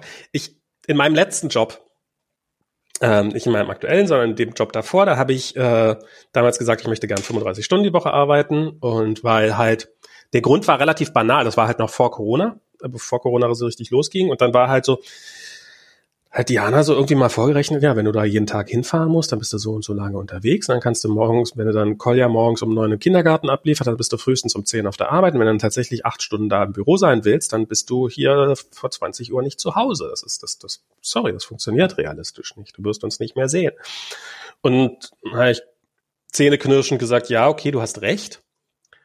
Ähm, und habe das dann in meinen Vertrag reingehandelt. Und hat mir dann mein, mein äh, damaliger Chef dann quasi irgendwann gesagt, so, du weißt nicht, was das damals für ein Drama war, wie man plötzlich diskutieren musste, so weil halt die Leute, so irgendwelche Leute so, meinst du denn, der ist wirklich so ein guter Kandidat? Meinst du denn, der taugt wirklich für uns, wenn er nur 35 Stunden, wenn er hier nicht mal voll reinpowern will und so? Und halt auch so diese, diese ganze, diese ganze Einstellung, dass halt, ähm, das, das, das war, das war, das war da einfach total fremd. Und Diana hat diese Erfahrung halt in den USA ganz stark gemacht, wo halt, ähm, als sie einen Job gemacht, äh, gesucht hat, äh, da hat sie ja auch an so, so äh, Programmen teilgenommen von allen möglichen Firmen, halt von diesen ganzen, von allen möglichen Silicon Valley Firmen, die halt da qualifizierte Arbeitskräfte gesucht haben und die Leute angeworben haben und das Gehalt war kein Problem und das und alles und kostenloses Essen und so halt diese ganzen Silicon Valley Valley Sachen. Dann hat sie irgendwie so ja, gibt es denn irgendwas, wo ich hier nur 20 Stunden die Woche arbeiten kann? Weil wir haben halt ein kleines Kind zu Hause, mehr schaffe ich nicht. Nee, also diese Deutschen immer mit ja 20 Stunden, also das geht wirklich nicht. Nee, also das ist jetzt wirklich, das, das war sozusagen diese, diese Einstellung, dass jemand, der nicht 40, mindestens 40 Stunden die Woche Büro sein will, der ist ja eigentlich nur faul. Das ist, das ist irre weit verbreitet. Also es ist auch gar nicht, das ist auch gar nicht so trivial. Das ist auch gar nicht so leicht, das hinzukriegen. Ich glaube, ja. ich glaube, das ist tatsächlich mal einer der, der, der Bereiche, in denen Deutschland tatsächlich ähm, ähm, relativ relativ weit vorne gibt, weil es halt in relativ vielen Firmen hier in Deutschland diese solche Modelle gibt und Arbeitgeber kapiert haben, dass man damit Mitarbeiter ziehen kann und das dann dementsprechend anbieten. Aber ich glaube, das in anderen Ländern ist das wirklich so, wo noch halt so diese diese Arbeits dieser Arbeitsethos viel viel stärker ausgeprägt ist, so dieses man hat sich gefälligst da so auszupowern.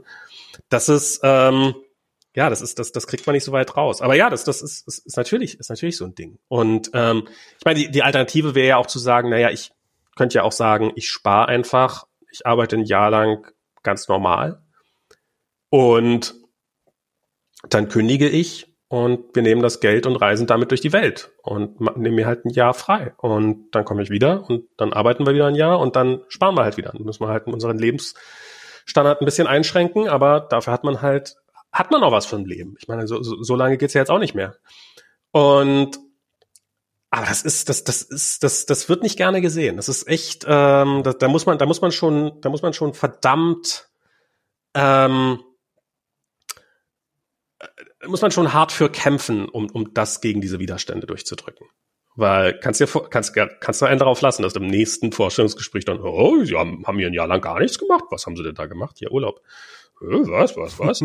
ähm, das ist, ich, ja, ich, ich, und, äh, ich, ich habe jetzt gerade ja, schon wieder ich, den Job gewechselt und, ähm, und ich habe das beim äh, letzten Mal, habe ich das äh, diesmal hat es nicht geklappt äh, aus Gründen, aber da habe ich dann zwischendurch eine Pause gemacht, habe ich einfach zwei Monate lang nicht gearbeitet. Und das musste ich dann halt mit der Krankenversicherung irgendwie klären, weil die Krankenversicherung dann, oh, die waren, dann, dann setzen wir hier einen Monatsbetrag von Euro an. Und dann habe ich angerufen und gesagt, ich habe in der Zeit aber nichts verdient. Ich habe da, ich habe einfach, was haben wir denn gemacht in der Zeit? Nichts. Wie nichts? Man kann doch nicht nichts machen. Doch, man kann einfach man kann arbeiten und man kann dann irgendwann mal aufhören zu arbeiten, kann einfach mal Pause machen und kann sich für einen Monat lang um sein Kind kümmern und kann, kann andere Dinge machen und macht dann halt derzeit nichts, weil ich habe das Geld angespart, ich bin in der glücklichen Situation. Dann haben die das natürlich alles hingekriegt, aber das ist in diesem System, ist das überhaupt nicht vorgesehen, dass man zwischen zwei Jobs auch mal einen Monat oder zwei ja. einfach gar nichts macht.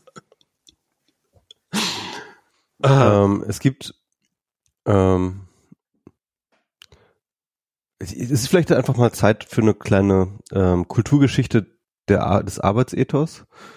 Ähm, denn man muss ja erstmal sehen, dass die gesamte Aufklärung im Endeffekt damit anfing, dass man die Arbeit aufgewertet hat. Also wir, wir haben das alles der Aufklärung zu verdanken. Ne? Also mhm. ähm, damals, als noch alles von Feudalherren beherrscht wurde in Europa, da brauchte man ja einen diskursiven Hebel, mit dem man die Macht der ähm, des Adels aushebeln konnte. Ja. Und eins der ganz, ganz frühen Werke, die dies versucht haben, war ja ähm, das von Adam Smith, ähm, The Wealth of Nations, mhm. wo er mehr oder weniger gesagt hat, ähm, die der Wohlstand der Nation hängt an der Arbeit. Ja, also konkret auch an der Arbeitsteilung. Das war dann so ein bisschen so nochmal seine genauere Analyse. Ne? Also das heißt, Leute, die arbeiten und sich die Arbeit aufteilen und Leute spezialisieren sich und tauschen sich aus und so weiter und so fort in ihren Spezialisierungen. Da kommt der Wohlstand der Nationen her. Was er damit auch meinte, war, die Leute, die da in ihren Schlössern sitzen und äh, äh, die, die, die goldbeleckten Sessel voll pupsen, die tragen nichts zum mhm. der Nation bei. Ja? Und äh, dann kam dann irgendwie so John Locke, der hat dann halt irgendwie gesagt, ja, also ähm, der hat dann halt sozusagen so eine, so eine Naturphilosophie der, äh, des Eigentums dann aufgestellt und gesagt halt so Eigentum ist nichts anderes als geronnene Arbeit. Ja, also das war so ein bisschen so seine These. Ähm, ne? Also wenn man ein, ein Land beackert, wenn man ein Land äh, äh, sozusagen seine menschliche Arbeit in ein Landstück reinstellt, sozusagen, dann, dann ähm, eignet man es sich an. Das ist sozusagen, das ist sozusagen, da kommt das Eigentum her, durch das Aneignen von Land durch Arbeit, ja. Also sozusagen ähm, äh, Dinge plus Arbeit gleich Eigentum. Das war so ein bisschen so John Locke's Formel. Und dann kam dann irgendwann Marx, der dann eben gesagt hat, der hat sich dann so davon abgegrenzt hat, hat gesagt so, ja, also ähm, also Marx ist interessant, er, er knüpft halt an diese Tradition an, aber widerspricht ihr in gewisser Hinsicht, ne? Und sagt halt, ähm, dass die Arbeit zwar durchaus nach wie vor der ähm, wesentliche Kern von Wohlstand ist, also dort wird, also durch die Arbeit wird Wohlstand generiert, ja, und Arbeit ist das ganz, ganz Wichtige. Mhm. Ähm, aber wir haben jetzt eben eine neue Art von parasitärer Klasse, ne, nicht mehr die Adel, sondern eben den Kapitalisten. Und der Kapitalist, der tut halt Folgendes, der, ähm, ähm, der lässt halt die Arbeiter sozusagen für sich arbeiten und äh, nimmt deren produzierten Wohlstand, ja, den, den, den, den, den Überschusswert, ja, nimmt er sozusagen als sein Profit, gibt ihm nur sozusagen das Nötigste zum Leben, den Lohn, ja, und äh, kassiert diesen Überschusswert ein und das ist dann sozusagen ähm, die, Produ äh, die kapitalistische Produktionsweise. Und ähm, aber auch dort sozusagen auch diese krasse Konzentration auf Arbeit und äh, Arbeit als der große Wertschöpfer. Und ich glaube, dass halt aus dieser äh, und dann kam genau und dann kam noch äh, Max Weber relativ viel später und sagt halt, ähm, dass der Kapitalismus ganz ganz wesentlich auf dem Protestantismus basiert, ne? also ähm, und zwar genau, weil der Protestantismus im Gegensatz zum Katholizismus, der ja sozusagen aus dem Mittelalter mehr oder weniger stammt, ähm, der Protestantismus viel mehr diesen Arbeitsethos äh, für sich implementiert hat ne? und hat gesagt irgendwie ähm, äh, äh, die Geburt des Kapitalismus aus dem Geist äh, des Protestantismus, das war so der Titel von seinem Buch, und hat halt gesagt, äh, dass halt eben aus diesem ähm, Arbeitsethos heraus ähm, der Kapitalismus entstanden ist. Ne? Und man muss aber dazu sagen, noch, dass noch zu Keynes Zeiten, also 1930, ja, also wo er diesen äh, Sache geschrieben hat, war Arbeit immer noch zu dem Zeitpunkt etwas, was verteidigt werden musste. Oder sagen wir mal so, das hatte noch nicht diesen absoluten Status, sondern es war so, dass derjenige, der jetzt, wie du es gerade beschrieben hast, ja, der halt irgendwie genug Geld hat, um nicht arbeiten zu müssen, das war immer noch ein extrem angesehene Position und eine erstrebenswerte Position, der Privatier, wie man sagte. Mhm. Und wenn du dir zum Beispiel mal äh, Downton Abbey anguckst, äh, diese Serie, die auch so ein bisschen gehypt wurde, so aus den ähm, ähm, ja, frühen 20. Jahrhundert, da geht's ja um so eine ähm, Adelsfamilie in England und äh, da gibt's dann immer so regelmäßig Entrüstung wenn Leute aus dieser Adels, äh, Adelsfamilie plötzlich damit anfangen, irgendwie einen Job lernen zu wollen. Ja? Yeah. Sagt irgendwie die Tochter so, ey, ich möchte aber gerne, ich mich interessiere mich für XY, ich möchte das gerne, ähm, möchte ich mich gerne mit beschäftigen, ich möchte gerne da einen Job haben und so. Also das gibt äh, ein Job, ja, also ein, äh, arbeiten, das war also, das ist halt so, arbeiten tut der Pöbel, ja. Ja. Yeah. Und äh, das war halt noch im 20. Jahrhundert. Ne, Im 20. Jahrhundert war das eine ganz, ganz gefällige, war das immer noch sozusagen noch, noch, noch sehr, sehr da, dass halt Leute, die arbeiten, die waren halt zumindest irgendwie nicht, äh, die, die waren irgendwie, die waren statusmäßig einfach nicht gut. Ja, die, die, die waren unten, ja. Und heutzutage, wenn du dir so Bezos oder Musk oder wie auch immer irgendwie äh, oder Bill Gates oder wie auch immer an, anguckst, ja, die können gar nicht aufhören zu arbeiten. Ja, ist egal, wie viel Geld die haben. Ja? Jedenfalls halten sie dieses Image. Nee, nee, da, ich glaube denen das total. Also ja. ganz ehrlich, also äh, ich glaube denen das total. Weil, wenn du nicht arbeitest, ich glaube, das, da hat sich wirklich unsere Kultur komplett verändert. Ja? Also Arbeit ist das entscheidende Kriterium. Nie, noch mehr als Wohlstand. Wenn das, du, das wenn du nicht, wenn du nicht arbeitest, dann bist du plötzlich ersetzbar, ja?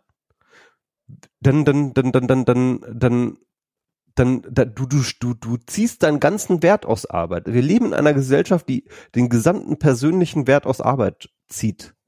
Das ist ja auch, ich meine, ich meine, es ist ja auch zum Beispiel, was weiß ich was, wenn ich jetzt ähm, so als Motivator ist das ja, also du, du hast halt diesen externen Druck. Und also für mich ist das zum Beispiel auch so, es gibt so Tage, wenn ich, wenn ich nichts zu tun habe, so am Wochenende, dann bleibe ich einfach auf der Couch liegen und mache gar nichts.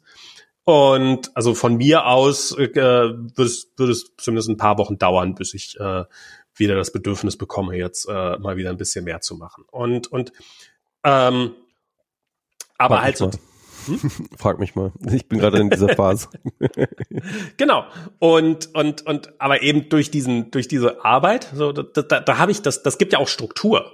Ja. Das ist ja dann so, ich, ich, ich habe diesen, diesen externen Motivator, da muss ich mich gar nicht drum kümmern, ja, ist halt so, setze ich mich halt hin und dann, dann macht's ja auch Spaß und dann arbeitet man ja auch durchaus gerne und sowas. Das ist ja, und, und das ist ja auch nicht trivial. Ich meine, es ist ja auch viele Leute, nachdem sie in Rente gehen, das ist ja, hat ja irgendwann mal fest, irgendwann festgestellt, dass die, dass die Lebenserwartung steigt, wenn die Leute später in Rente gehen. Ähm, weil halt viele Leute, wenn sie halt dann erstmal nachdem sie ihr Leben lang gearbeitet haben und dann sitzen sie plötzlich zu Hause, haben sie nichts mehr zu tun, langweilen sie sich und sterben.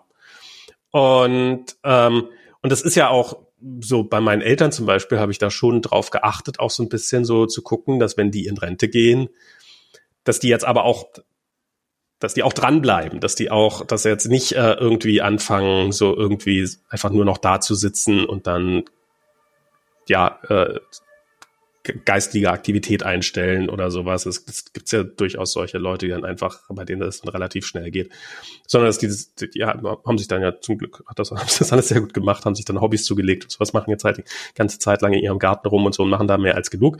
Aber das ist halt, ja, das ist ja äh, so, das ist ja, wäre ja auch ein, ist ja auch ein massives Umlernen, wenn man dann plötzlich so aus diesem strukturgebenden Bereich, egal ob man wollte oder nicht, kommt und dann plötzlich in so einer Welt steht, wo man halt aus sich selber heraus aktiv werden muss.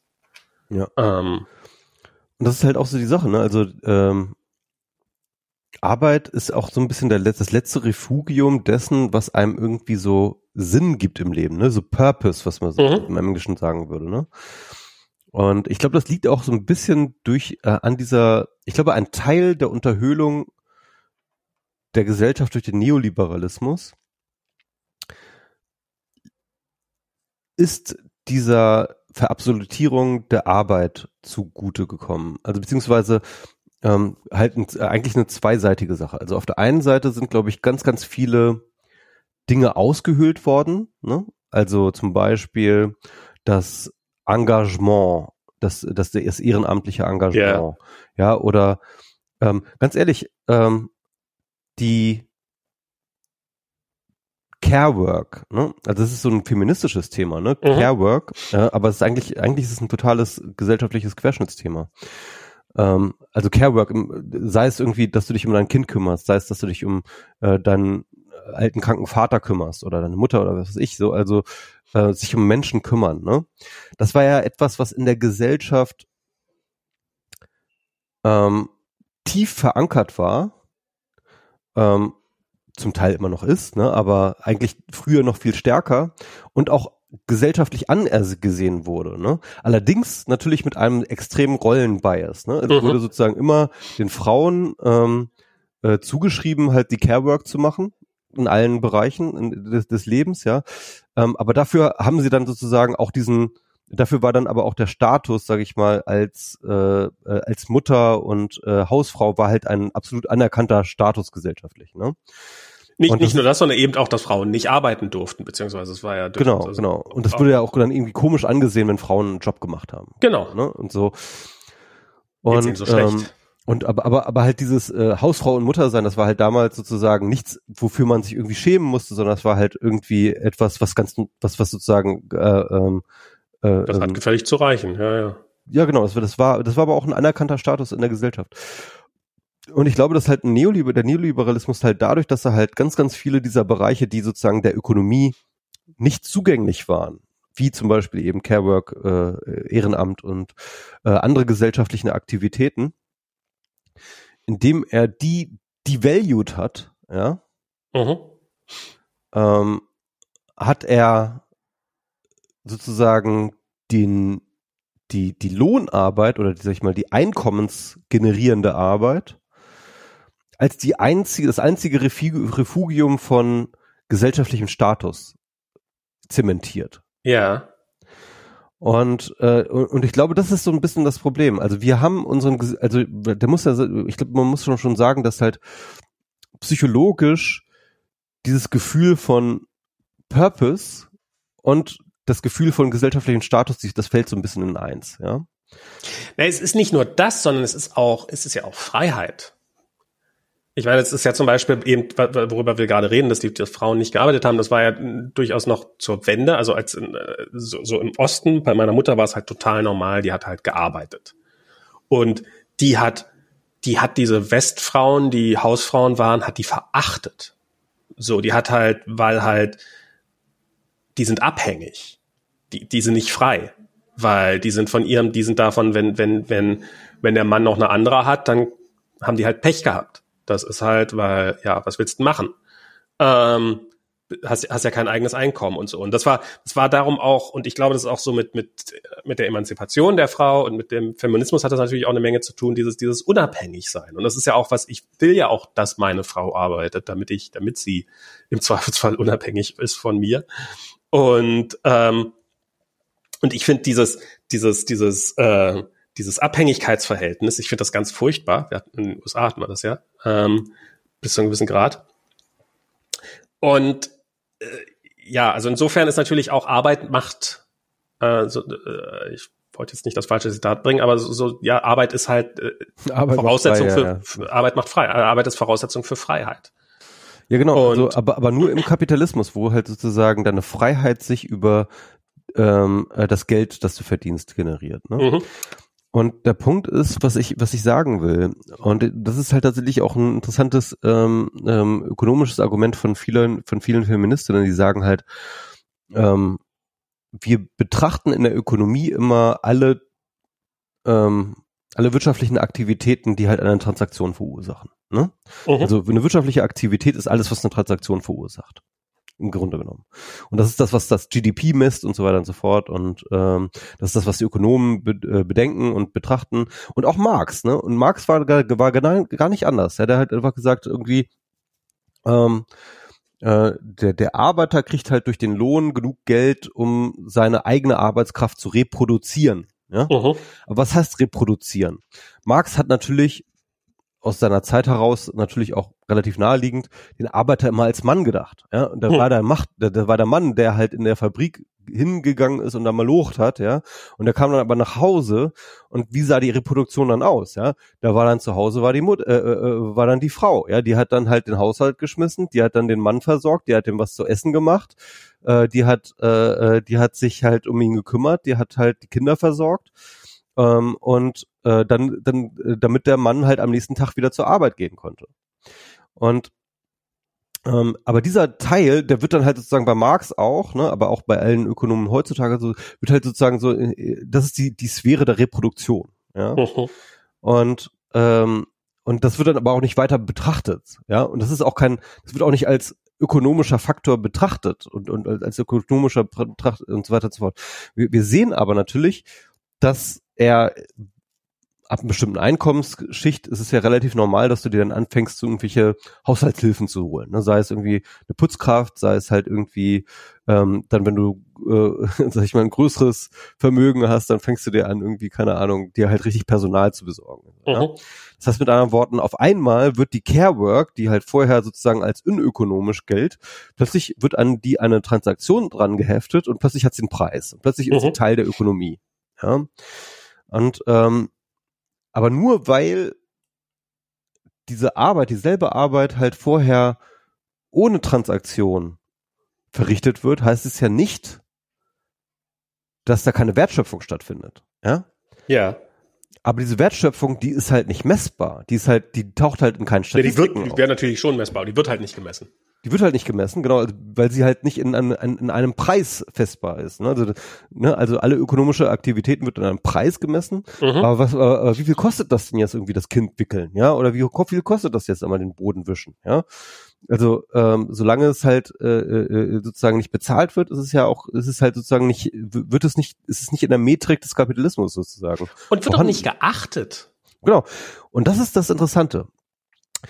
Ähm, ich habe jetzt gerade auch wieder einen Podcast gehört mit dem, äh, wie heißt denn der nochmal? Also genau, äh, ein Ezra Klein Podcast mit dem Autor von How to be äh, Anti-Racist. Okay. Und äh, der vertritt eine These, Ibrahim, Ibrahim Kennedy, äh, Kendi, Ibrahim X Kennedy heißt er, glaube ich, ja, genau. How to be an Anti-Racist. Und der vertritt eine interessante These. Ähm, und zwar sagt der, dass der Rassismus in, in, den USA, also bezieht sich natürlich in erster Linie auf die USA, ähm, dass der nicht in den Menschen steckt, sondern in den Strukturen, in den Gesetzen. Mhm und ähm, nicht in einer expliziten Form im Sinne von irgendwie Schwarze dürfen dies nicht und das nicht, also nicht diese äh, alte Crim, äh, Jim Crow-Leier, ja, aber mhm. diese ähm, Gesetze haben ja, und das ist ja, glaube ich, auch durchaus ähm, unstrittig, haben rassistische Effekte, ne? also nimm Voting Rights oder nimm zum Beispiel äh, den War on Drugs oder so solche Sachen, ne? irgendwie wo dann halt viele Schwarze eingesperrt worden sind wegen Marihuana-Besitz, ja. Ähm, das heißt also, es gibt so rassistische Gesetzgebung, ja. Mhm. Und ähm, der sozioökonomische Status der Schwarzen hängt eben und das ist vielleicht auch noch, noch relativ unstrittig, auch an diesen Gesetzen, ja, und, und, und hängt an diesen Gesetzen. Und das heißt, er sagt halt, ähm, also beziehungsweise der, der, der bisherige Approach war, also gegen, gegen Rassismus war halt immer sozusagen, wir müssen erst das Denken ändern, ja. Mhm. Also sozusagen, dass Schwarze irgendwie weniger wert sind als Weiße, ja, das sozusagen als rassistisches Trop, ja, das müssen wir ändern und dann finden wir schon auch die richtigen Gesetze um etc. Er sagt, nein, es ist andersrum. Wir müssen erst die Gesetze ändern und dann werden sich die Köpfe ändern, dann wird sich das die Wahrnehmung ändern der Menschen mhm. von Schwarzen. Und das ist interessant, weil ich glaube, das ist, das, der hat einen Punkt. Ne? Es gibt ja zum Beispiel, äh, nimm mal die Schwulenbewegung. Noch in den 90er Jahren konnte, konnten Politiker, und zwar fast aller Parteien, ja, konnten homophobe Dinge sagen im TV, die konnten Schwule abwerten, die konnten äh, Schwule noch in den 1990ern, ja, waren halt eine offen und allgemein anerkannt äh, minderwertige Klasse von Menschen. Mhm. Und dann kam auf einmal die Gleichstellung, zum Beispiel in den USA oder aber auch dann später in den USA, äh, in, in Deutschland, also ich glaube Ende der 90er, ne, kamen dann, glaube ich, irgendwie Gleichstellungsgesetze, de, äh, äh, Ehe für alle und dies und jenes, ne? Ehe für alle, äh, nee, Ehe, Ehe, für alle ist ja gerade erst ganz, ganz, ganz frisch, ja, ja. ne? Aber, aber es gab auf jeden Fall, genau, auf, Aufhebung von schwulen Gesetzen, also so mhm. schwulen mhm. Paragraphen, ne? Also Diskriminierung das, das, das, auf jeden Fall. Kam, ja. das, das kam in den 90ern, ne? Also das halt wirklich ähm, Aufhebung von Diskriminierungsparagraphen und, und so weiter und so fort. Das, das kam in den 90ern. Und als Resultat davon war es auf einmal total tabu, homo, homo, homophobe Kom Kommentare zu machen. War es äh, äh, plötzlich tabu geworden, also nicht, nicht, dass es ausgeradiert worden wäre, Homophobie oder sowas, sondern aber im, sag ich mal, politischen Mainstream war es plötzlich tabu geworden, Homosexuelle zu, diskriminieren. Das heißt also, ähm, das Denken folgte der Gesetzgebung. Hm. Die Gesetzgebung, und das ist nämlich etwas, was, glaube ich, viele Leute nicht so richtig verstehen, ist, dass die Gesetzgebung nicht nur eine Reflexion dessen ist, wie die Gesellschaft denkt, sondern dass sie auch die Vorlage ist für das, was die Gesellschaft denkt. Und das merkst, das hast du zum Beispiel bei Corona ganz stark auch gemerkt. Ne? Ähm, bei Leuten, die sich jetzt nicht so wie wir vielleicht irgendwie sich tief irgendwie in die Materie reingefuchst haben, irgendwie wie jetzt sich das Virus überträgt und was jetzt irgendwie eine sinnvolle Art und Weise ist, miteinander umzugehen und nicht und so weiter und so fort, ja. Die meisten Leute haben ihre Handlungen und ihr Alltags, ihre Alltagsleben danach ausgerichtet, was erlaubt war. Mhm. Und was nicht erlaubt war, war dann halt, okay, das ist dann wohl tatsächlich äh, gefährlich, ja. Gesetze shapen ganz entscheidend damit mit, was man als legitimes ähm, äh, äh als legitimes Verhalten und Denken äh, äh, äh, und so weiter und so fort. Auch ein anderes Beispiel, Rauchen. Ja, also Weißt du noch, was für ein Megatheater es gab für das Rauchverbot in Kneipen im Vorfeld? ja. Und alle Leute geglaubt haben, dass jetzt irgendwie Welt untergeht, weil jetzt irgendwie in Kneipen Rauchverbot ist. Ähm, und, und, und wenn du, und, und, und es gab dann auch tatsächlich Studien dazu, die haben halt, also in den USA äh, vor allem, die haben halt Studien gemacht, irgendwie im Vorfeld, ähm, und selbst die Nichtraucher haben gesagt so, Rauchverbot in Kneipen geht ja gar nicht. Ne? Also das ist mhm. ja voll die Freiheitseinschränkung. Ja. Und äh, nach der Einführung des Rauchverbots waren plötzlich alle fürs Rauchverbot. Alle. Auch die Raucher. Die Raucher sagen, oh, ist total gut hier, ne? Irgendwie so, ich bin zwar selber Raucher, aber so in Kneipen so, äh, das, das ist gut, dass hier nicht mehr geraucht wird. So, ja? Also, also es, äh, äh, es ist wahnsinnig, wie krass Gesetze sozusagen als faktische, äh, als, als gesellschaftliche Tatsachen das Weltbild formen. Und genauso ist es mit dem Geld. Es ist nicht so, dass die Leute, die wir als gesellschaftlich wertvoll erachten, viel Geld bekommen, sondern es ist so, dass wir Leute, die viel Geld bekommen, als gesellschaftlich wertvoll erachten. Ja. Und deswegen wird Care-Arbeit auch eben abgewertet. Sie, sie, es ist nicht so, dass Care-Arbeit kein Geld verdient, weil sie abgewertet werden, sondern Care-Arbeit wird abgewertet, weil es kein Geld verdient. Ja, und, und während Corona haben wir auch gesehen, die systemrelevanten Jobs werden alle scheiße bezahlt. Ja, genau. Ja. Und die systemrelevanten Jobs werden nicht deswegen scheiße bezahlt, weil sie als von der Gesellschaft als unwichtig erachtet werden, sondern sie haben einen sozio sozioökonomischen oder einen sozial schlechten Status, deswegen, weil sie schlecht bezahlt werden. Das heißt also, du würdest also auch sogar zwei Fliegen mit einer Klappe schlagen, wenn du die Leute besser bezahlen würdest. Sozusagen, die bessere Bezahlung wäre ihre eigene Rechtfertigung. Ja, aber das ist natürlich für die, die, ähm, für die, die jetzt gut verdienen, ist das natürlich scheiße, weil nicht, nicht nur würdest du Geld verlieren, sondern auch Status. Ja, genau, genau. Das ist, und, und das ist die eigentliche. Und das ist das, was ich eigentlich auch sagen will. Ne? Also diese ganze Erzählung vom Markt, ne? und vor allem natürlich auch gerade, was den Arbeitsmarkt angeht. Ja? Das ist sozusagen, wir haben ja Angebot und Nachfrage und, äh, und, das, und das Angebot und Nachfrage von äh, äh, von, Arbeitskräften bestimmt dann halt den Preis und so weiter und so fort. Das ist so, so ja diese diese Erzählung, diese neoliberale. Äh, das ist alles Bullshit, ne? Es geht um gesellschaftliche Machtverhältnisse. Es geht einzig und allein um Machtverhältnisse. Total.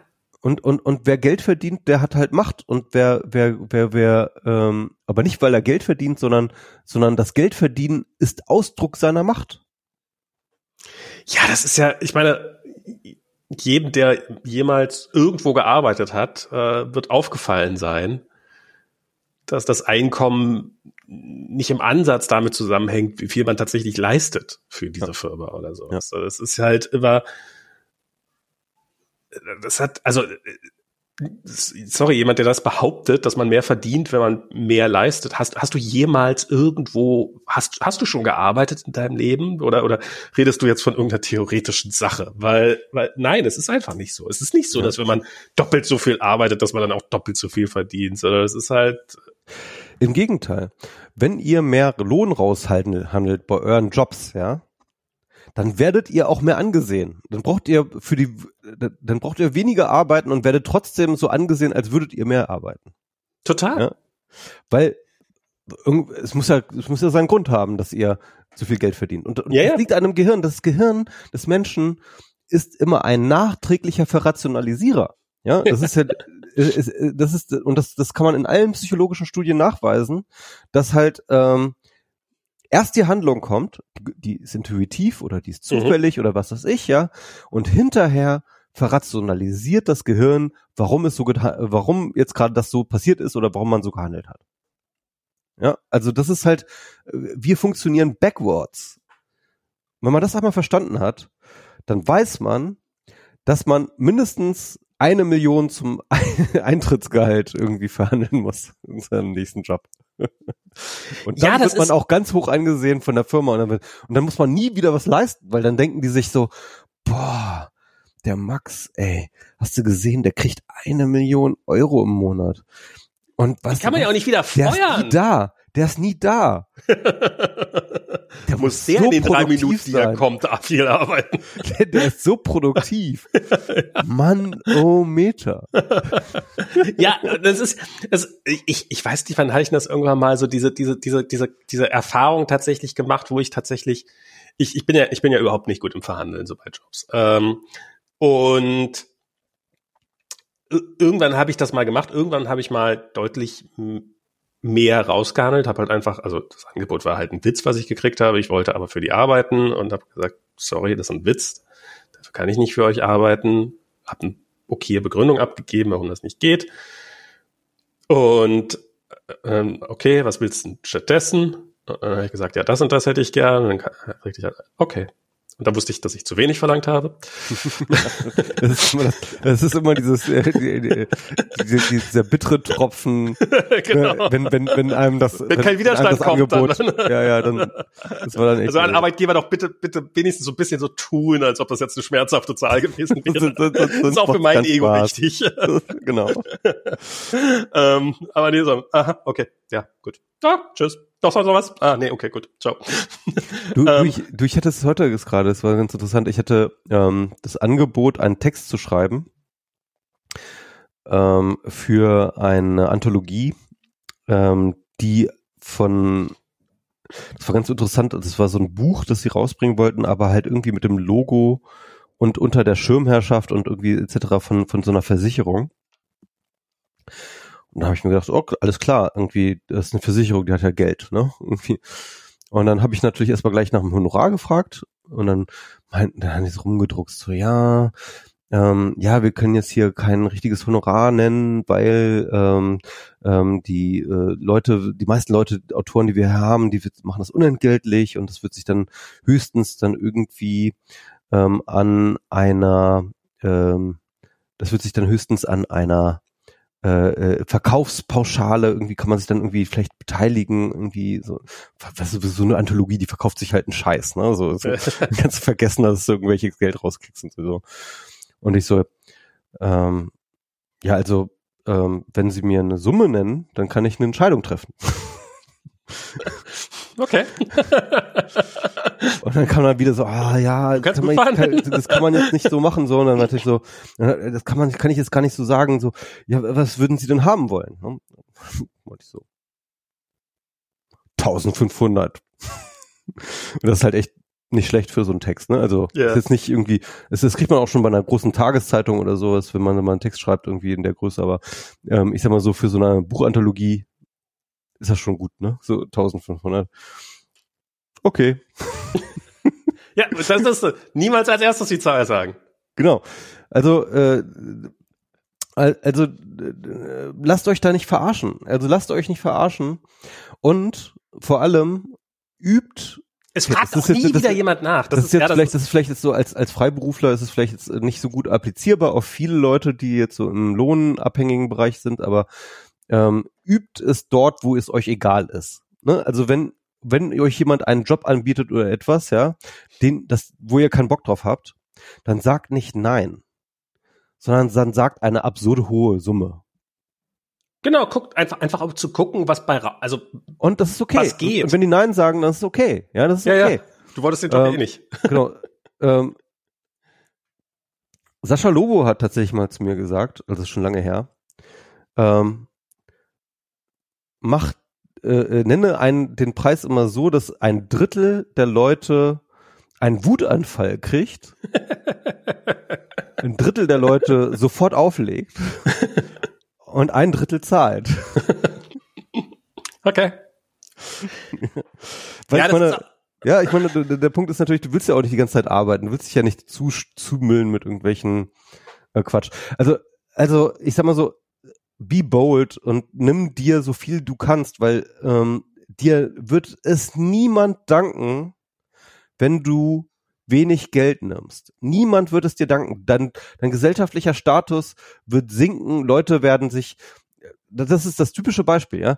Das ist auch, Leute, mit denen kann man es ja machen. Äh, ich mache ab und zu auch mal Sachen pro bono, ne? Also wo, ja. ich, wo ich für Geld oder für fast kein Geld oder wie auch immer oder für, für Eigenkosten oder was weiß ich, irgendwelche Sachen machen. Keine Ahnung, weil mir das Projekt gefällt, weil es eine Community ist oder was weiß ich so. Da wird kein Deutsch besser behandelt, oder? man wird nicht nur nicht besser behandelt, man wird wie ein der letzte Dreck behandelt, ja. Absprachen werden nicht eingehalten, dies, das und so weiter und so fort. Es ist ein einziges Scheiß, es ist ein, ähm, äh, es ist, es ist grauenhaft und ich frage und ich, ich, und ich ärgere mich im nächsten Jahr immer, das sowas zugesagt zu haben, ja. Ähm, wenn du viel Geld verhandelst, dann wirst du auch gut behandelt. Ja? Mhm. Also es ist nicht so, dass du sozusagen jetzt in deren Schuld stehst, weil du viel Geld nimmst. Nein, im Gegenteil. Die werden dich behandeln wie ein rohes Ei. Wenn geben ja schließlich viel Geld, Geld für dich aus. Ja, genau, weil die haben ja wahnsinnig viel Geld für dich ausgegeben, ja. Du bist eine Investition. Du bist nicht mehr irgendein Typ, so den sie jetzt mal gefragt haben, der jetzt irgendwie zugesagt hat, sondern du bist eine fucking Investition. Und als so eine Investition passen die auf dich auf. Ja, ja das, das, das ist echt, also das ist, ich, ich, wie gesagt, ich bin nicht gut im Verhandeln und ich habe zum Beispiel, ich, ich verhandle, also zum einen glaube ich auch üben, man sollte verhandeln üben, wo es um was geht, weil dann ähm, gerade wenn es ums Nichts geht, einfach um, um halt rauszukriegen. Idealerweise, wenn man das tatsächlich, wenn man das Produkt gar nicht will. Ähm, und verhandeln üben heißt übrigens dreist sein üben. Ähm, genau, und, und halt gucken, wie weit man gehen kann, um, um dann halt in den Situationen, wo es dann wichtig ist, um dann eine gewisse Übung zu haben. Weil das ist dann halt, ja, ich, äh, ich, ich, ich verhandle nicht gerne, weil es auch irgendwie so ein, so ein, na, na ja, habe ich denn nötig jetzt zu verhandeln oder sowas? Nee, habe ich eigentlich nicht. Geht doch, alles ist doch, wir sind doch alle nette Menschen und sowas. Und dann halt in den Situationen, wo es dann relevant wäre, dann kann ich es dann halt nicht. Und ähm, und ähm, das und wo es dann auch echt um Kohle geht. Und ja, das, das ist das eine. Das andere, mir hat mal jemand erzählt, ähm, der, der hatte eine Firma und der meinte, naja, er hat so ein paar Leute, die sitzen alle paar Monate sitzen in deinem Büro und sagen, guck mal, jetzt habe ich das und das für die Firma gemacht und hm, hm, hm ich habe doch hier super Arbeit geleistet, kriege ich nicht ein bisschen mehr Gehalt. Und und die gehen nicht wieder aus deinem Büro raus, bis du denen mehr Gehalt gibst. Und dann gibst du dem halt am Ende ein bisschen mehr Gehalt. So einfach ist das. Und, und wenn die das Leuten nur auf den Sack gehen. Und, und wenn du das zehnmal gemacht hast, verdienst du halt 20 Prozent mehr als der ganze Rest. Ja. Und, und das ist, da, da, und, und vor allen Dingen, wenn du dann zum nächsten Job gehst, wenn du wieder den Arbeitgeber wechselst und die machen dir ein Angebot, das heißt, aber sorry, im Augenblick verdiene ich das und das. Und dann nimmst du das mit, wo du es nicht wert bist. Obwohl du nicht mehr wert bist als, als, als der ganze Rest. Einfach so dieses, das ist ja sowieso, das ist ja auch, wenn, so, so, so wie Leute mit ihrem Einstiegsgehalt, so, das ist ja dann so die Erwartungshaltung. Das ist halt so, dass, dass Leute, die mit einem hohen Gehalt anfangen, die einfach Glück hatten, vielleicht, weil zum Beispiel, also, das ist zum Beispiel wohl in Krisenzeiten ist das wohl so, so, so, ich, ich habe halt zum falschen Zeitpunkt mit IT-Jobs angefangen, aber halt Leute, die nach mir gekommen sind, also ich habe zu einem Zeitpunkt angefangen, als die Gehälter relativ niedrig waren, weil es gab eine relativ, es war halt nach der Dotcom-Krise, Jobs waren rar gesät. Dann irgendwann ein paar Jahre später gab es dann relativ viele Jobs, dann haben die Leute angefangen, haben ihren ersten Job gemacht, haben von ersten Tag an deutlich mehr verdient und das nehmen die dann auch ihr ganzes Leben lang mit. Ja. Also es ist dann nicht so, dass das dann irgendwann sich wieder angleicht oder sowas. Nee, nee, das ist dann halt, die sind dann halt von Anfang an gewohnt, mehr zu verdienen und die verdienen halt bis ans Ende aller Zeiten ein bisschen mehr. Und ähm,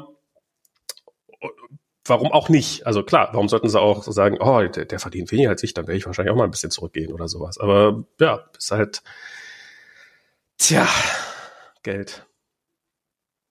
Arbeitet weniger. Ja, ja, das, das ist, ist, aber das ist interessant. Ne? Also ich, ich glaube, man muss dann, ich, ich glaube, man muss an dieser Stelle auch mal sagen, das ist nicht gut. Ne? Also dass die Wirtschaft und dass, dass das System Kapitalismus so funktioniert, ist nicht gut. Ja, Es wäre gut, wenn ähm, es zum Beispiel zumindest so innerhalb von Firmenhierarchien oder für, innerhalb von Firmen irgendwie für die gleiche Arbeit das gleiche Geld gibt. Ne? es, es wäre irgendwie gut. Also ich fände das irgendwie ähm, gut. Ja, und dann einfach. Ja, verdienst ja auch nichts. Kein Wunder, dass du es gut findest. Dann wäre das auch einfach mal geregelt. Ja, und dann würde dann auch einfach nicht mehr irgendwie so. Auf der anderen Seite würden dann wahrscheinlich, würde dieser Durchschnittsgehalt oder dieses, dieses, dieser, dieser ja, Festgehalt, das würde dann wahrscheinlich dann auch einfach statisch bleiben und dann würde das nicht sich weiter fortsetzen, wenn dann nicht dieser Druck kommt durch diese ständige Verhandlung.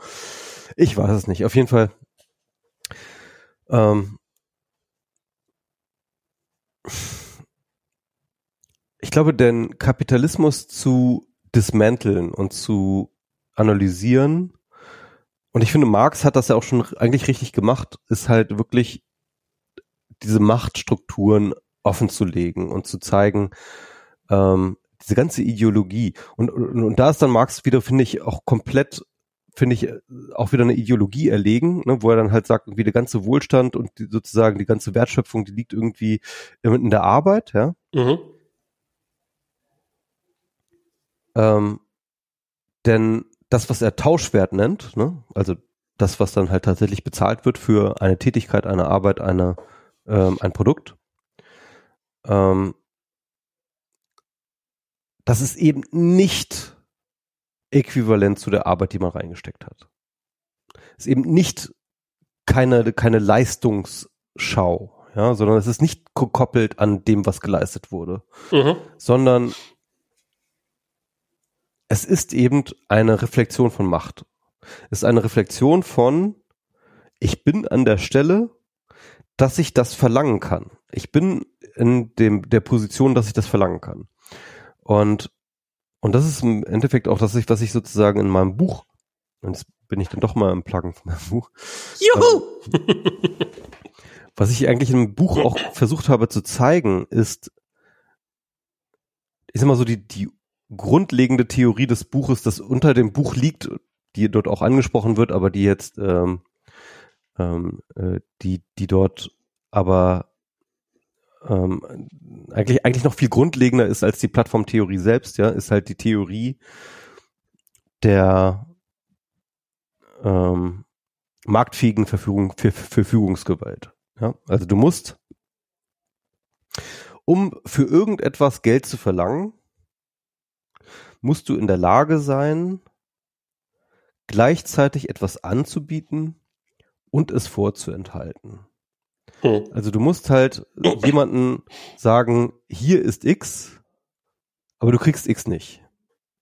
Außer du machst das. Außer du machst ja, das. Das ist dann sozusagen für den Zugang zu einer bestimmten Sache eine Bedingung stellen zu können. Und diese Bedingung kann eine Transaktion sein, die kann aber auch alles andere sein. Ja? Mhm. Das ist das, was ich nenne marktfähige Verfügungsgewalt. Und ich glaube, ich habe mit diesem Begriff marktfähige Verfügungsgewalt etwas, das über Kapitalismus hinaus eine Form von ähm, ökonomischer Transaktionserzählung ist oder, oder eine Theorie der ökonomischen Transaktion. Ja, weil äh, du kannst es sozusagen zurückverfolgen.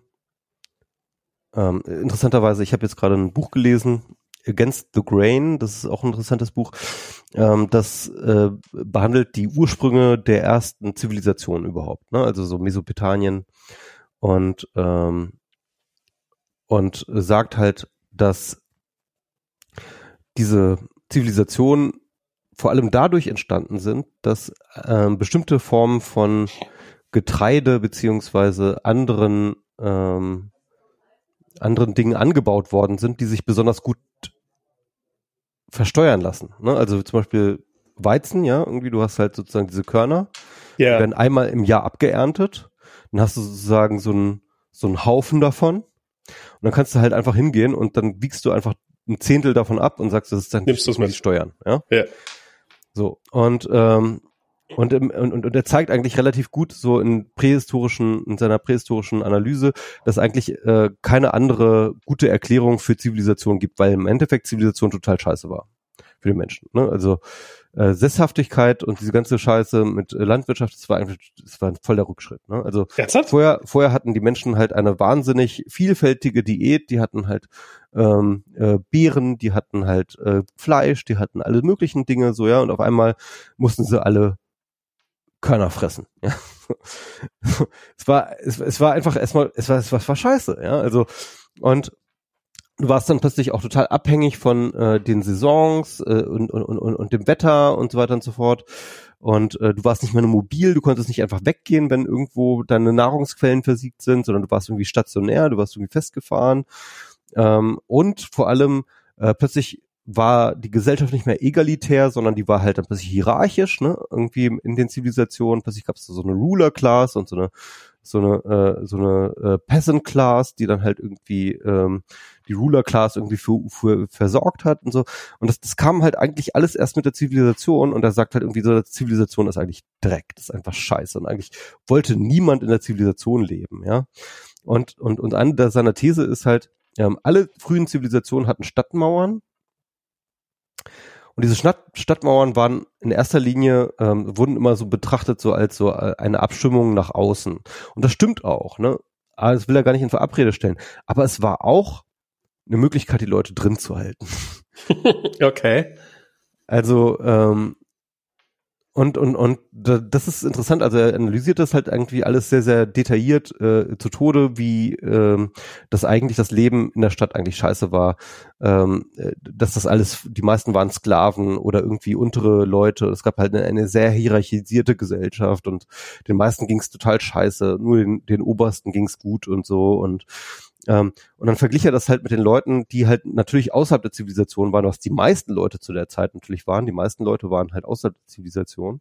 Das waren halt entweder halt irgendwelche Nomadenvölker mhm. oder das waren die sogenannten Barbaren. Also seit es Schrift gibt, gibt es natürlich Aufzeichnungen über die Barbaren. Und die Barbaren yeah. sind böse. Die Barbaren sind diejenigen, die kommen immer her, die überwinden die Stadtmauern und die machen irgendwie alles platt und die nehmen dein, dein ganzes äh, äh, Getreide und äh, so weiter und so fort und plündern alles und es ist alles böse. Barbaren sind böse. Böse Barbaren. so. Ähm, nun hatten die Barbaren keine Schrift. Aber die Zivilisation. Ja, ja das heißt also mit anderen Worten, wir haben ein gewisses biastes Datenset, ja. Wer schreibt, der bleibt. Genau, wer schreibt, der bleibt. Ähm, und das ist die eine Sache. Die andere Sache ist die, dass er sagt, die Zeit der Zivilisation war die große Zeit der Barbaren. Denn die Barbaren wurden eigentlich erst durch die Zivilisation erschaffen. Ja? Die Barbaren waren Nomaden, die irgendwann gemerkt haben, das Jagen und Sammeln, das ist nett, ne? Aber es ist doch viel geiler, diese Zivilisation da zu raiden. ist doch viel einfacher, ja. Wir gehen da hin, nehmen platt, nehmen, nehmen alles, was sie haben, zack, irgendwie so Sätze. Kann man geil von leben, oder? Ja. Und er meint aber, dass, äh, äh, und da gibt es auch viele Aufzeichnungen darüber, ähm, der Punkt ist natürlich, dass die Barbaren nicht dabei blieben, die Zivilisation zu raiden, sondern die haben halt irgendwann gesagt, so, als Zivilisation raiden ist ja auch irgendwie ein bisschen anstrengend, ne? Da muss man irgendwie mal die ganze Zeit kämpfen, irgendwelche Mauern überwinden und so weiter und so fort. Bleiben wir doch einfach hier. Nee, die haben einfach gesagt, wir gehen mal zu der Zivilisation hin und sagen, pass mal auf, wie viel gebt ihr uns eigentlich freiwillig, wenn wir euch nicht raiden. wenn, wir, wenn wir nicht raiden, ja. Das heißt also sozusagen Schutzgeld, ja. Also das Schutzgeld. Ja. Und das ist ja dann auch etwas, was dann halt irgendwann den Namen Tribut bekommt ne, im Römischen Reich. Da gibt es ja sozusagen Tribut. Also das Römische mhm. Reich hat ja eine gewisse Ausdehnung gehabt und alles, was nicht im Römischen Reich war, aber angrenzend am Römischen Reich, hat halt Tribut gezahlt. Warum haben die Tribut gezahlt? Weil sie sonst Teil des Römischen Reichs geworden wären.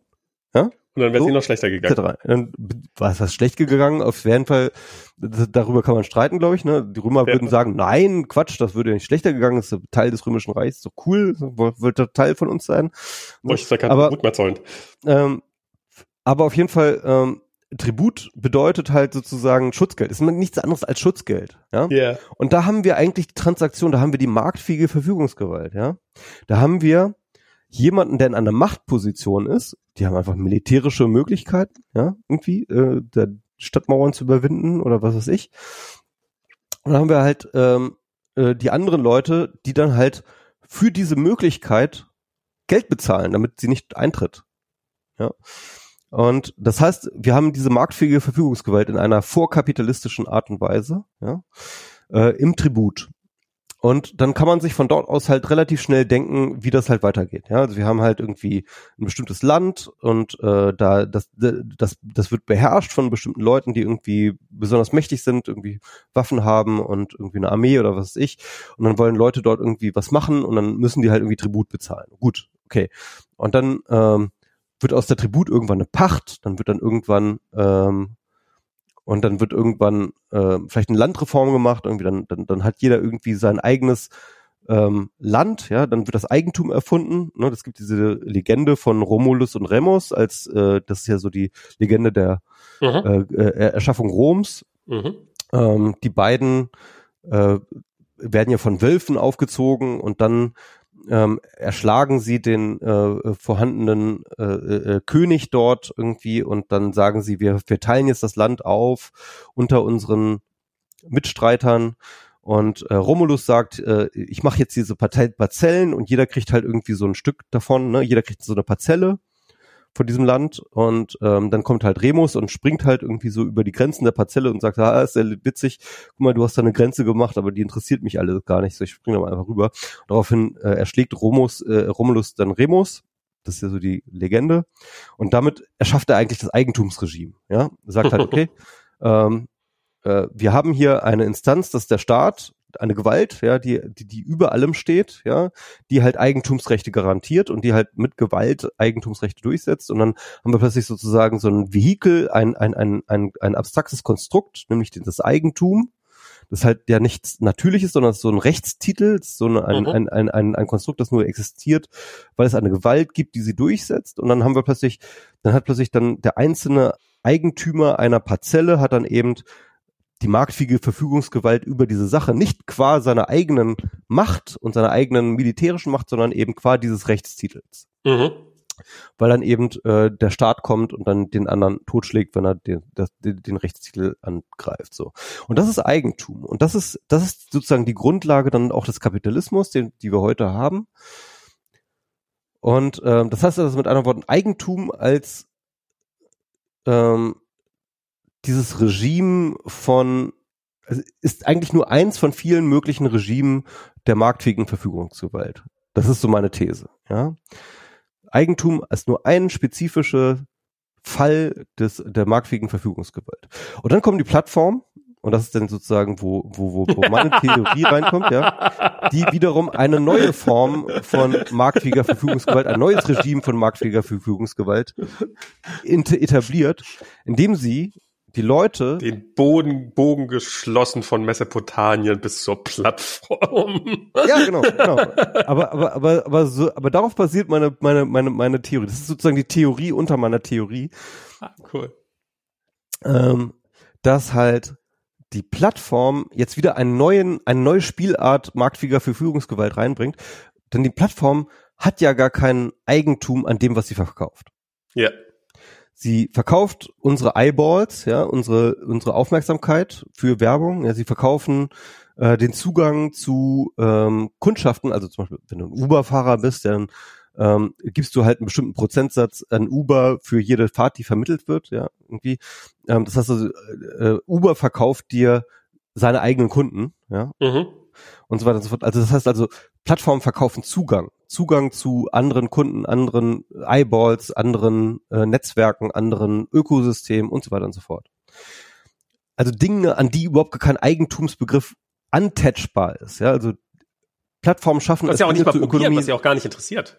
Was sie auch gar nicht interessiert, genau. Also was sie auch gar nicht brauchen. Sie brauchen kein Eigentum. Warum brauchen sie kein Eigentum? Weil sie selber die, ich nenne das ja Means of Connections haben. Ne? Also mhm. ne, der Kapitalist hatte Means of Production, also die Eigentum, äh, den Eigentum und vor allem die Kontrolle der Produktionsmittel. Und was die Plattformen haben, sind Means of Connection, also die Mittel der Verbindung. Und und, und, und, und als Kontrollinfrastrukturen dieser Verbindungen können Sie diese Verbindungen dann wiederum zu einem Produkt machen, können Sie sie wieder verkaufen. Und zwar völlig ohne dass sie über diesen Eigentumstitel gehen müssen. Und das ist das eigentlich Spannende und das ist die eigentliche wesentliche These hinter dem Buch, ähm, die ich in einem, sag ich mal, ganz anderen, sehr, sehr langen Vorspiel versuche äh, herzuleiten. ähm, aber ich habe das jetzt mal einfach mal so, so, so sozusagen his kulturhistorisch. Gespoilert. Genau.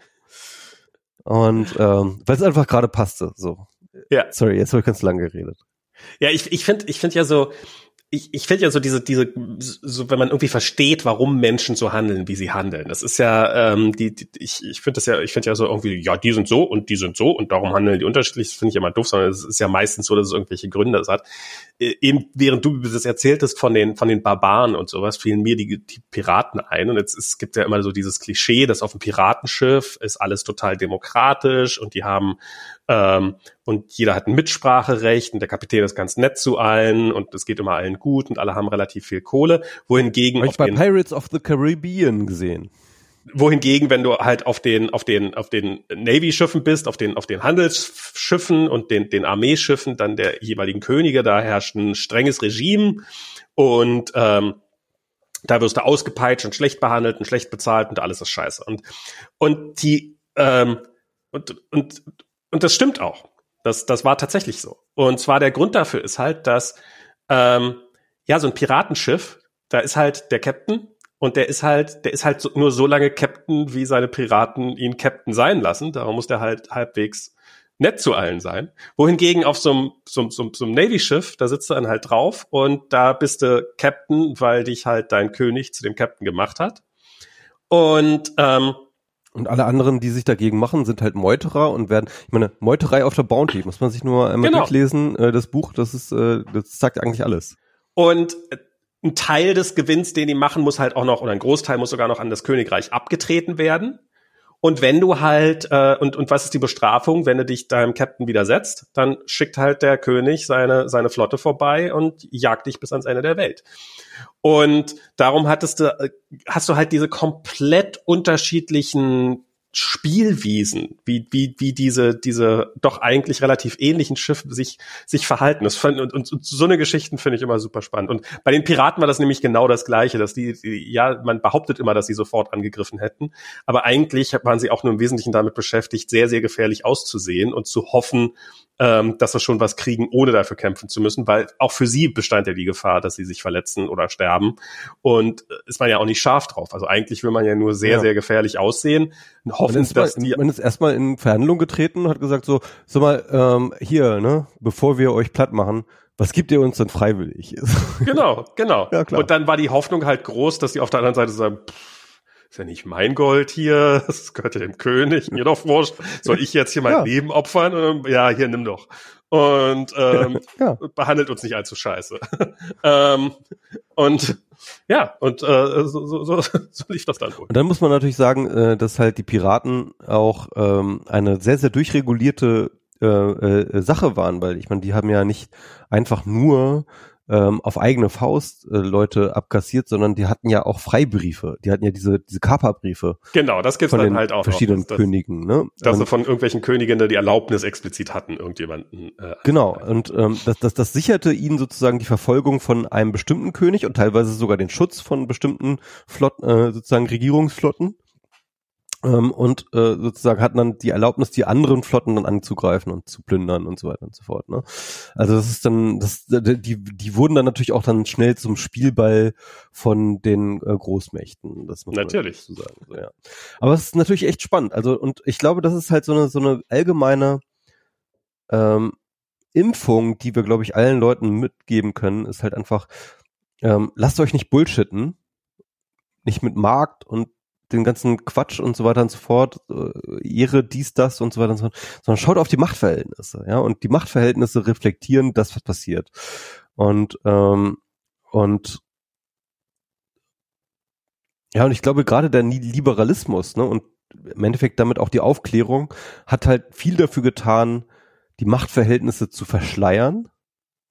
Hinter eben genau solchen Begriffen wie und abstrakten Konzepten wie den Markt und solche Sachen, ja, irgendwie. Ähm, und äh, dann sozusagen so das als so eine gerechte, natürliche Ordnung darzustellen. Genau.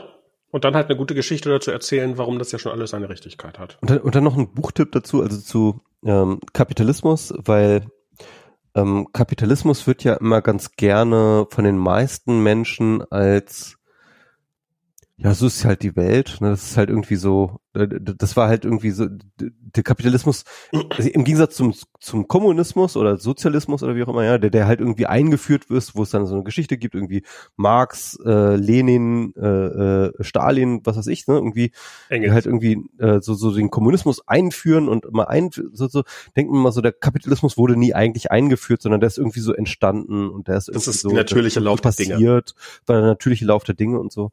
Ähm, um diesen Zahn zu ziehen, ähm, gibt es halt einen Klassiker, den man empfehlen kann. Karl Polanyi, The Great Transformation. Ein, Begriff, äh, ein Buch über ja, im Endeffekt die Einführung des Kapitalismus ist jetzt auch schon ganz schön alt. Ich glaube, das war so 1950 oder so um die Zeit herum, 1950 geschrieben.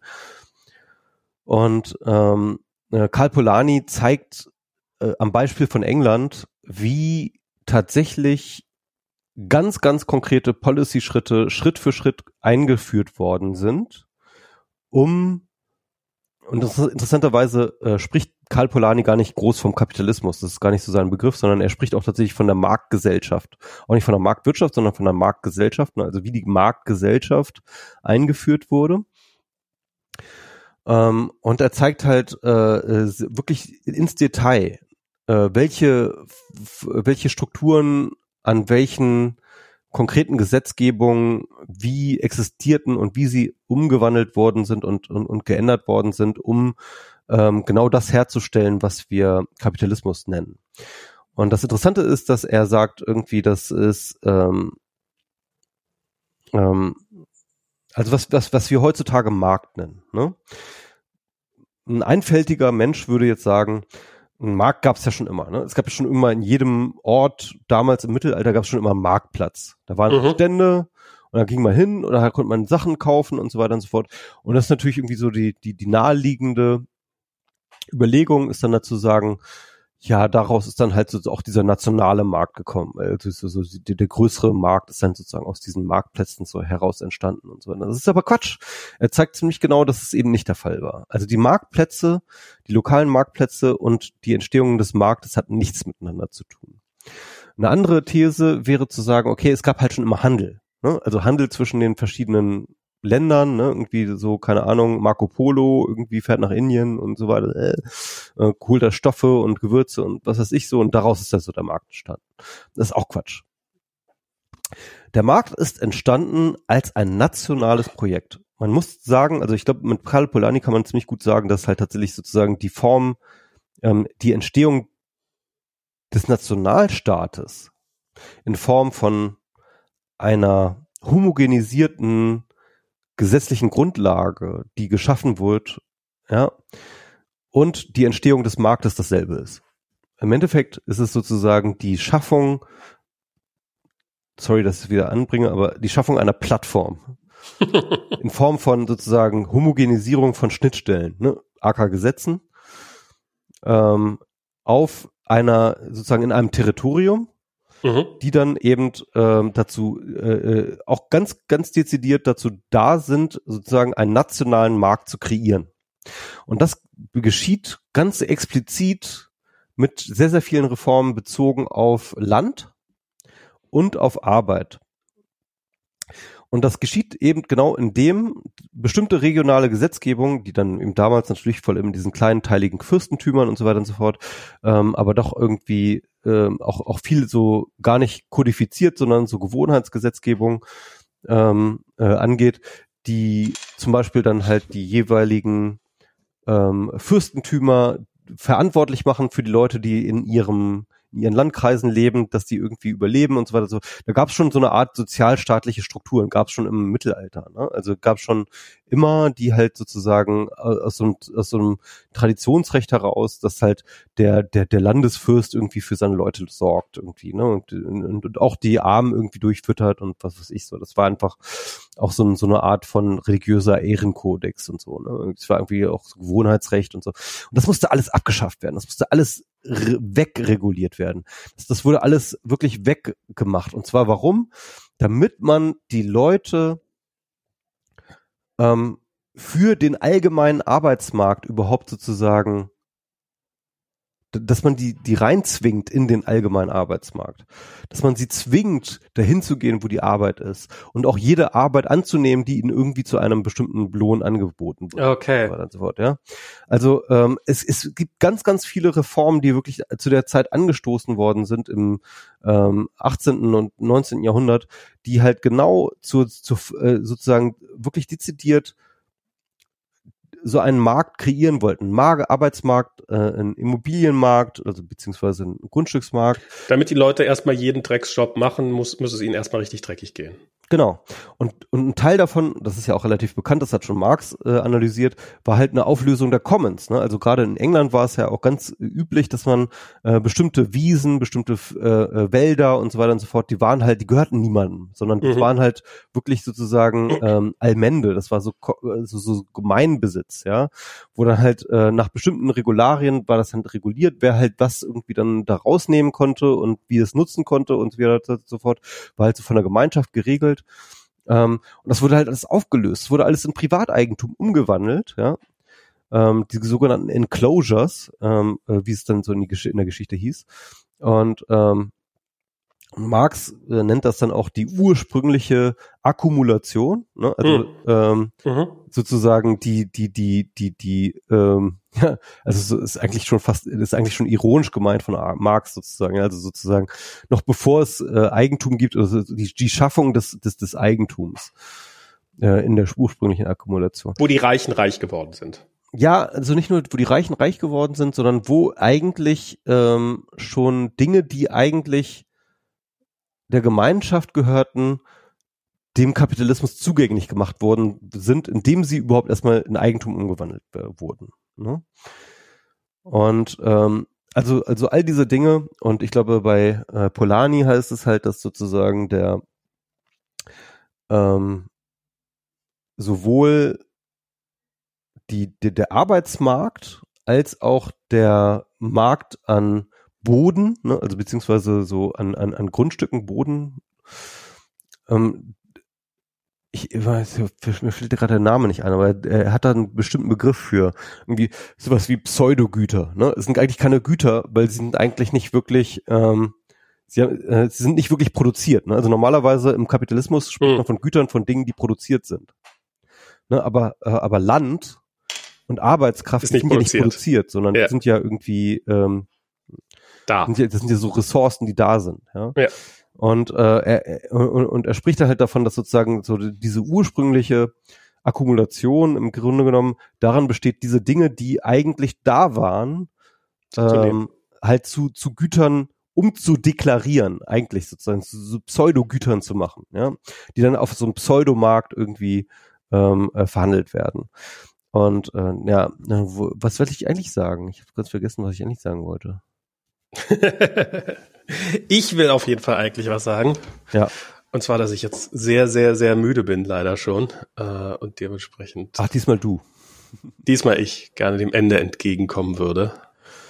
Na gut. Äh, Sorry. Aber diesmal habe ich kein Problem, kein Problem. Hm? diesmal habe ich ein bisschen mehr geredet. Auf jeden das, das, Fall. Das letzte Mal warst du ein bisschen fitter und ich. ich habe heute Nacht so schlecht geschlafen. Ich habe die halbe Nacht irgendwie wach gelegen und äh, Ach ja, wie das halt so ist, ne? Das Kind, das kommt übernächste Woche in den Kindergarten. Äh, in, in die Schule. In die, in die Schule, Schule, sogar. In die Schule. Ja, Kolja wird bestimmt ein ganz toller Schüler. Bin gespannt. Ich wette ja, dass er nach drei Tagen lesen kann. okay, dann sage ich mal viel. Sag, plug noch mal dein Buch bitte. Ach so, äh, die Macht der Plattform. Die Macht der Plattform von Michael Seemann. Im gut sortierten Buchhandel oder zur Not auch bei Ach so, äh, noch eine Bitte. Wenn ihr das Buch bei Amazon kauft oder gekauft habt, dann bitte ich euch, eine Rezension zu schreiben, eine Bewertung abzugeben, weil äh, ich krieg momentan, also ich wurde jetzt gerade schon wieder getargetet von äh, Don Alfonso und äh, da, da schlagen gerade Trollkommentare auf und Trollbewertungen. Oh und das ist einfach so nervig und ähm, und und ich und diese und diese Amazon-Bewertungen sind echt wichtig für den Verkaufserfolg. Wirklich, sind wirklich wichtig für den Ver äh, Verkaufserfolg. Ähm, da könntet ihr echt mir helfen, wenn ihr da mal irgendwie eine Rezension schreibt, eine Bewertung äh, reicht auch schon, aber so weiter und so fort. Ja. Okay, das ist, das ist mal ein Aufruf. Gott, was für ein Arschloch. Ja. Naja. Okay. Dann. Ach Gott.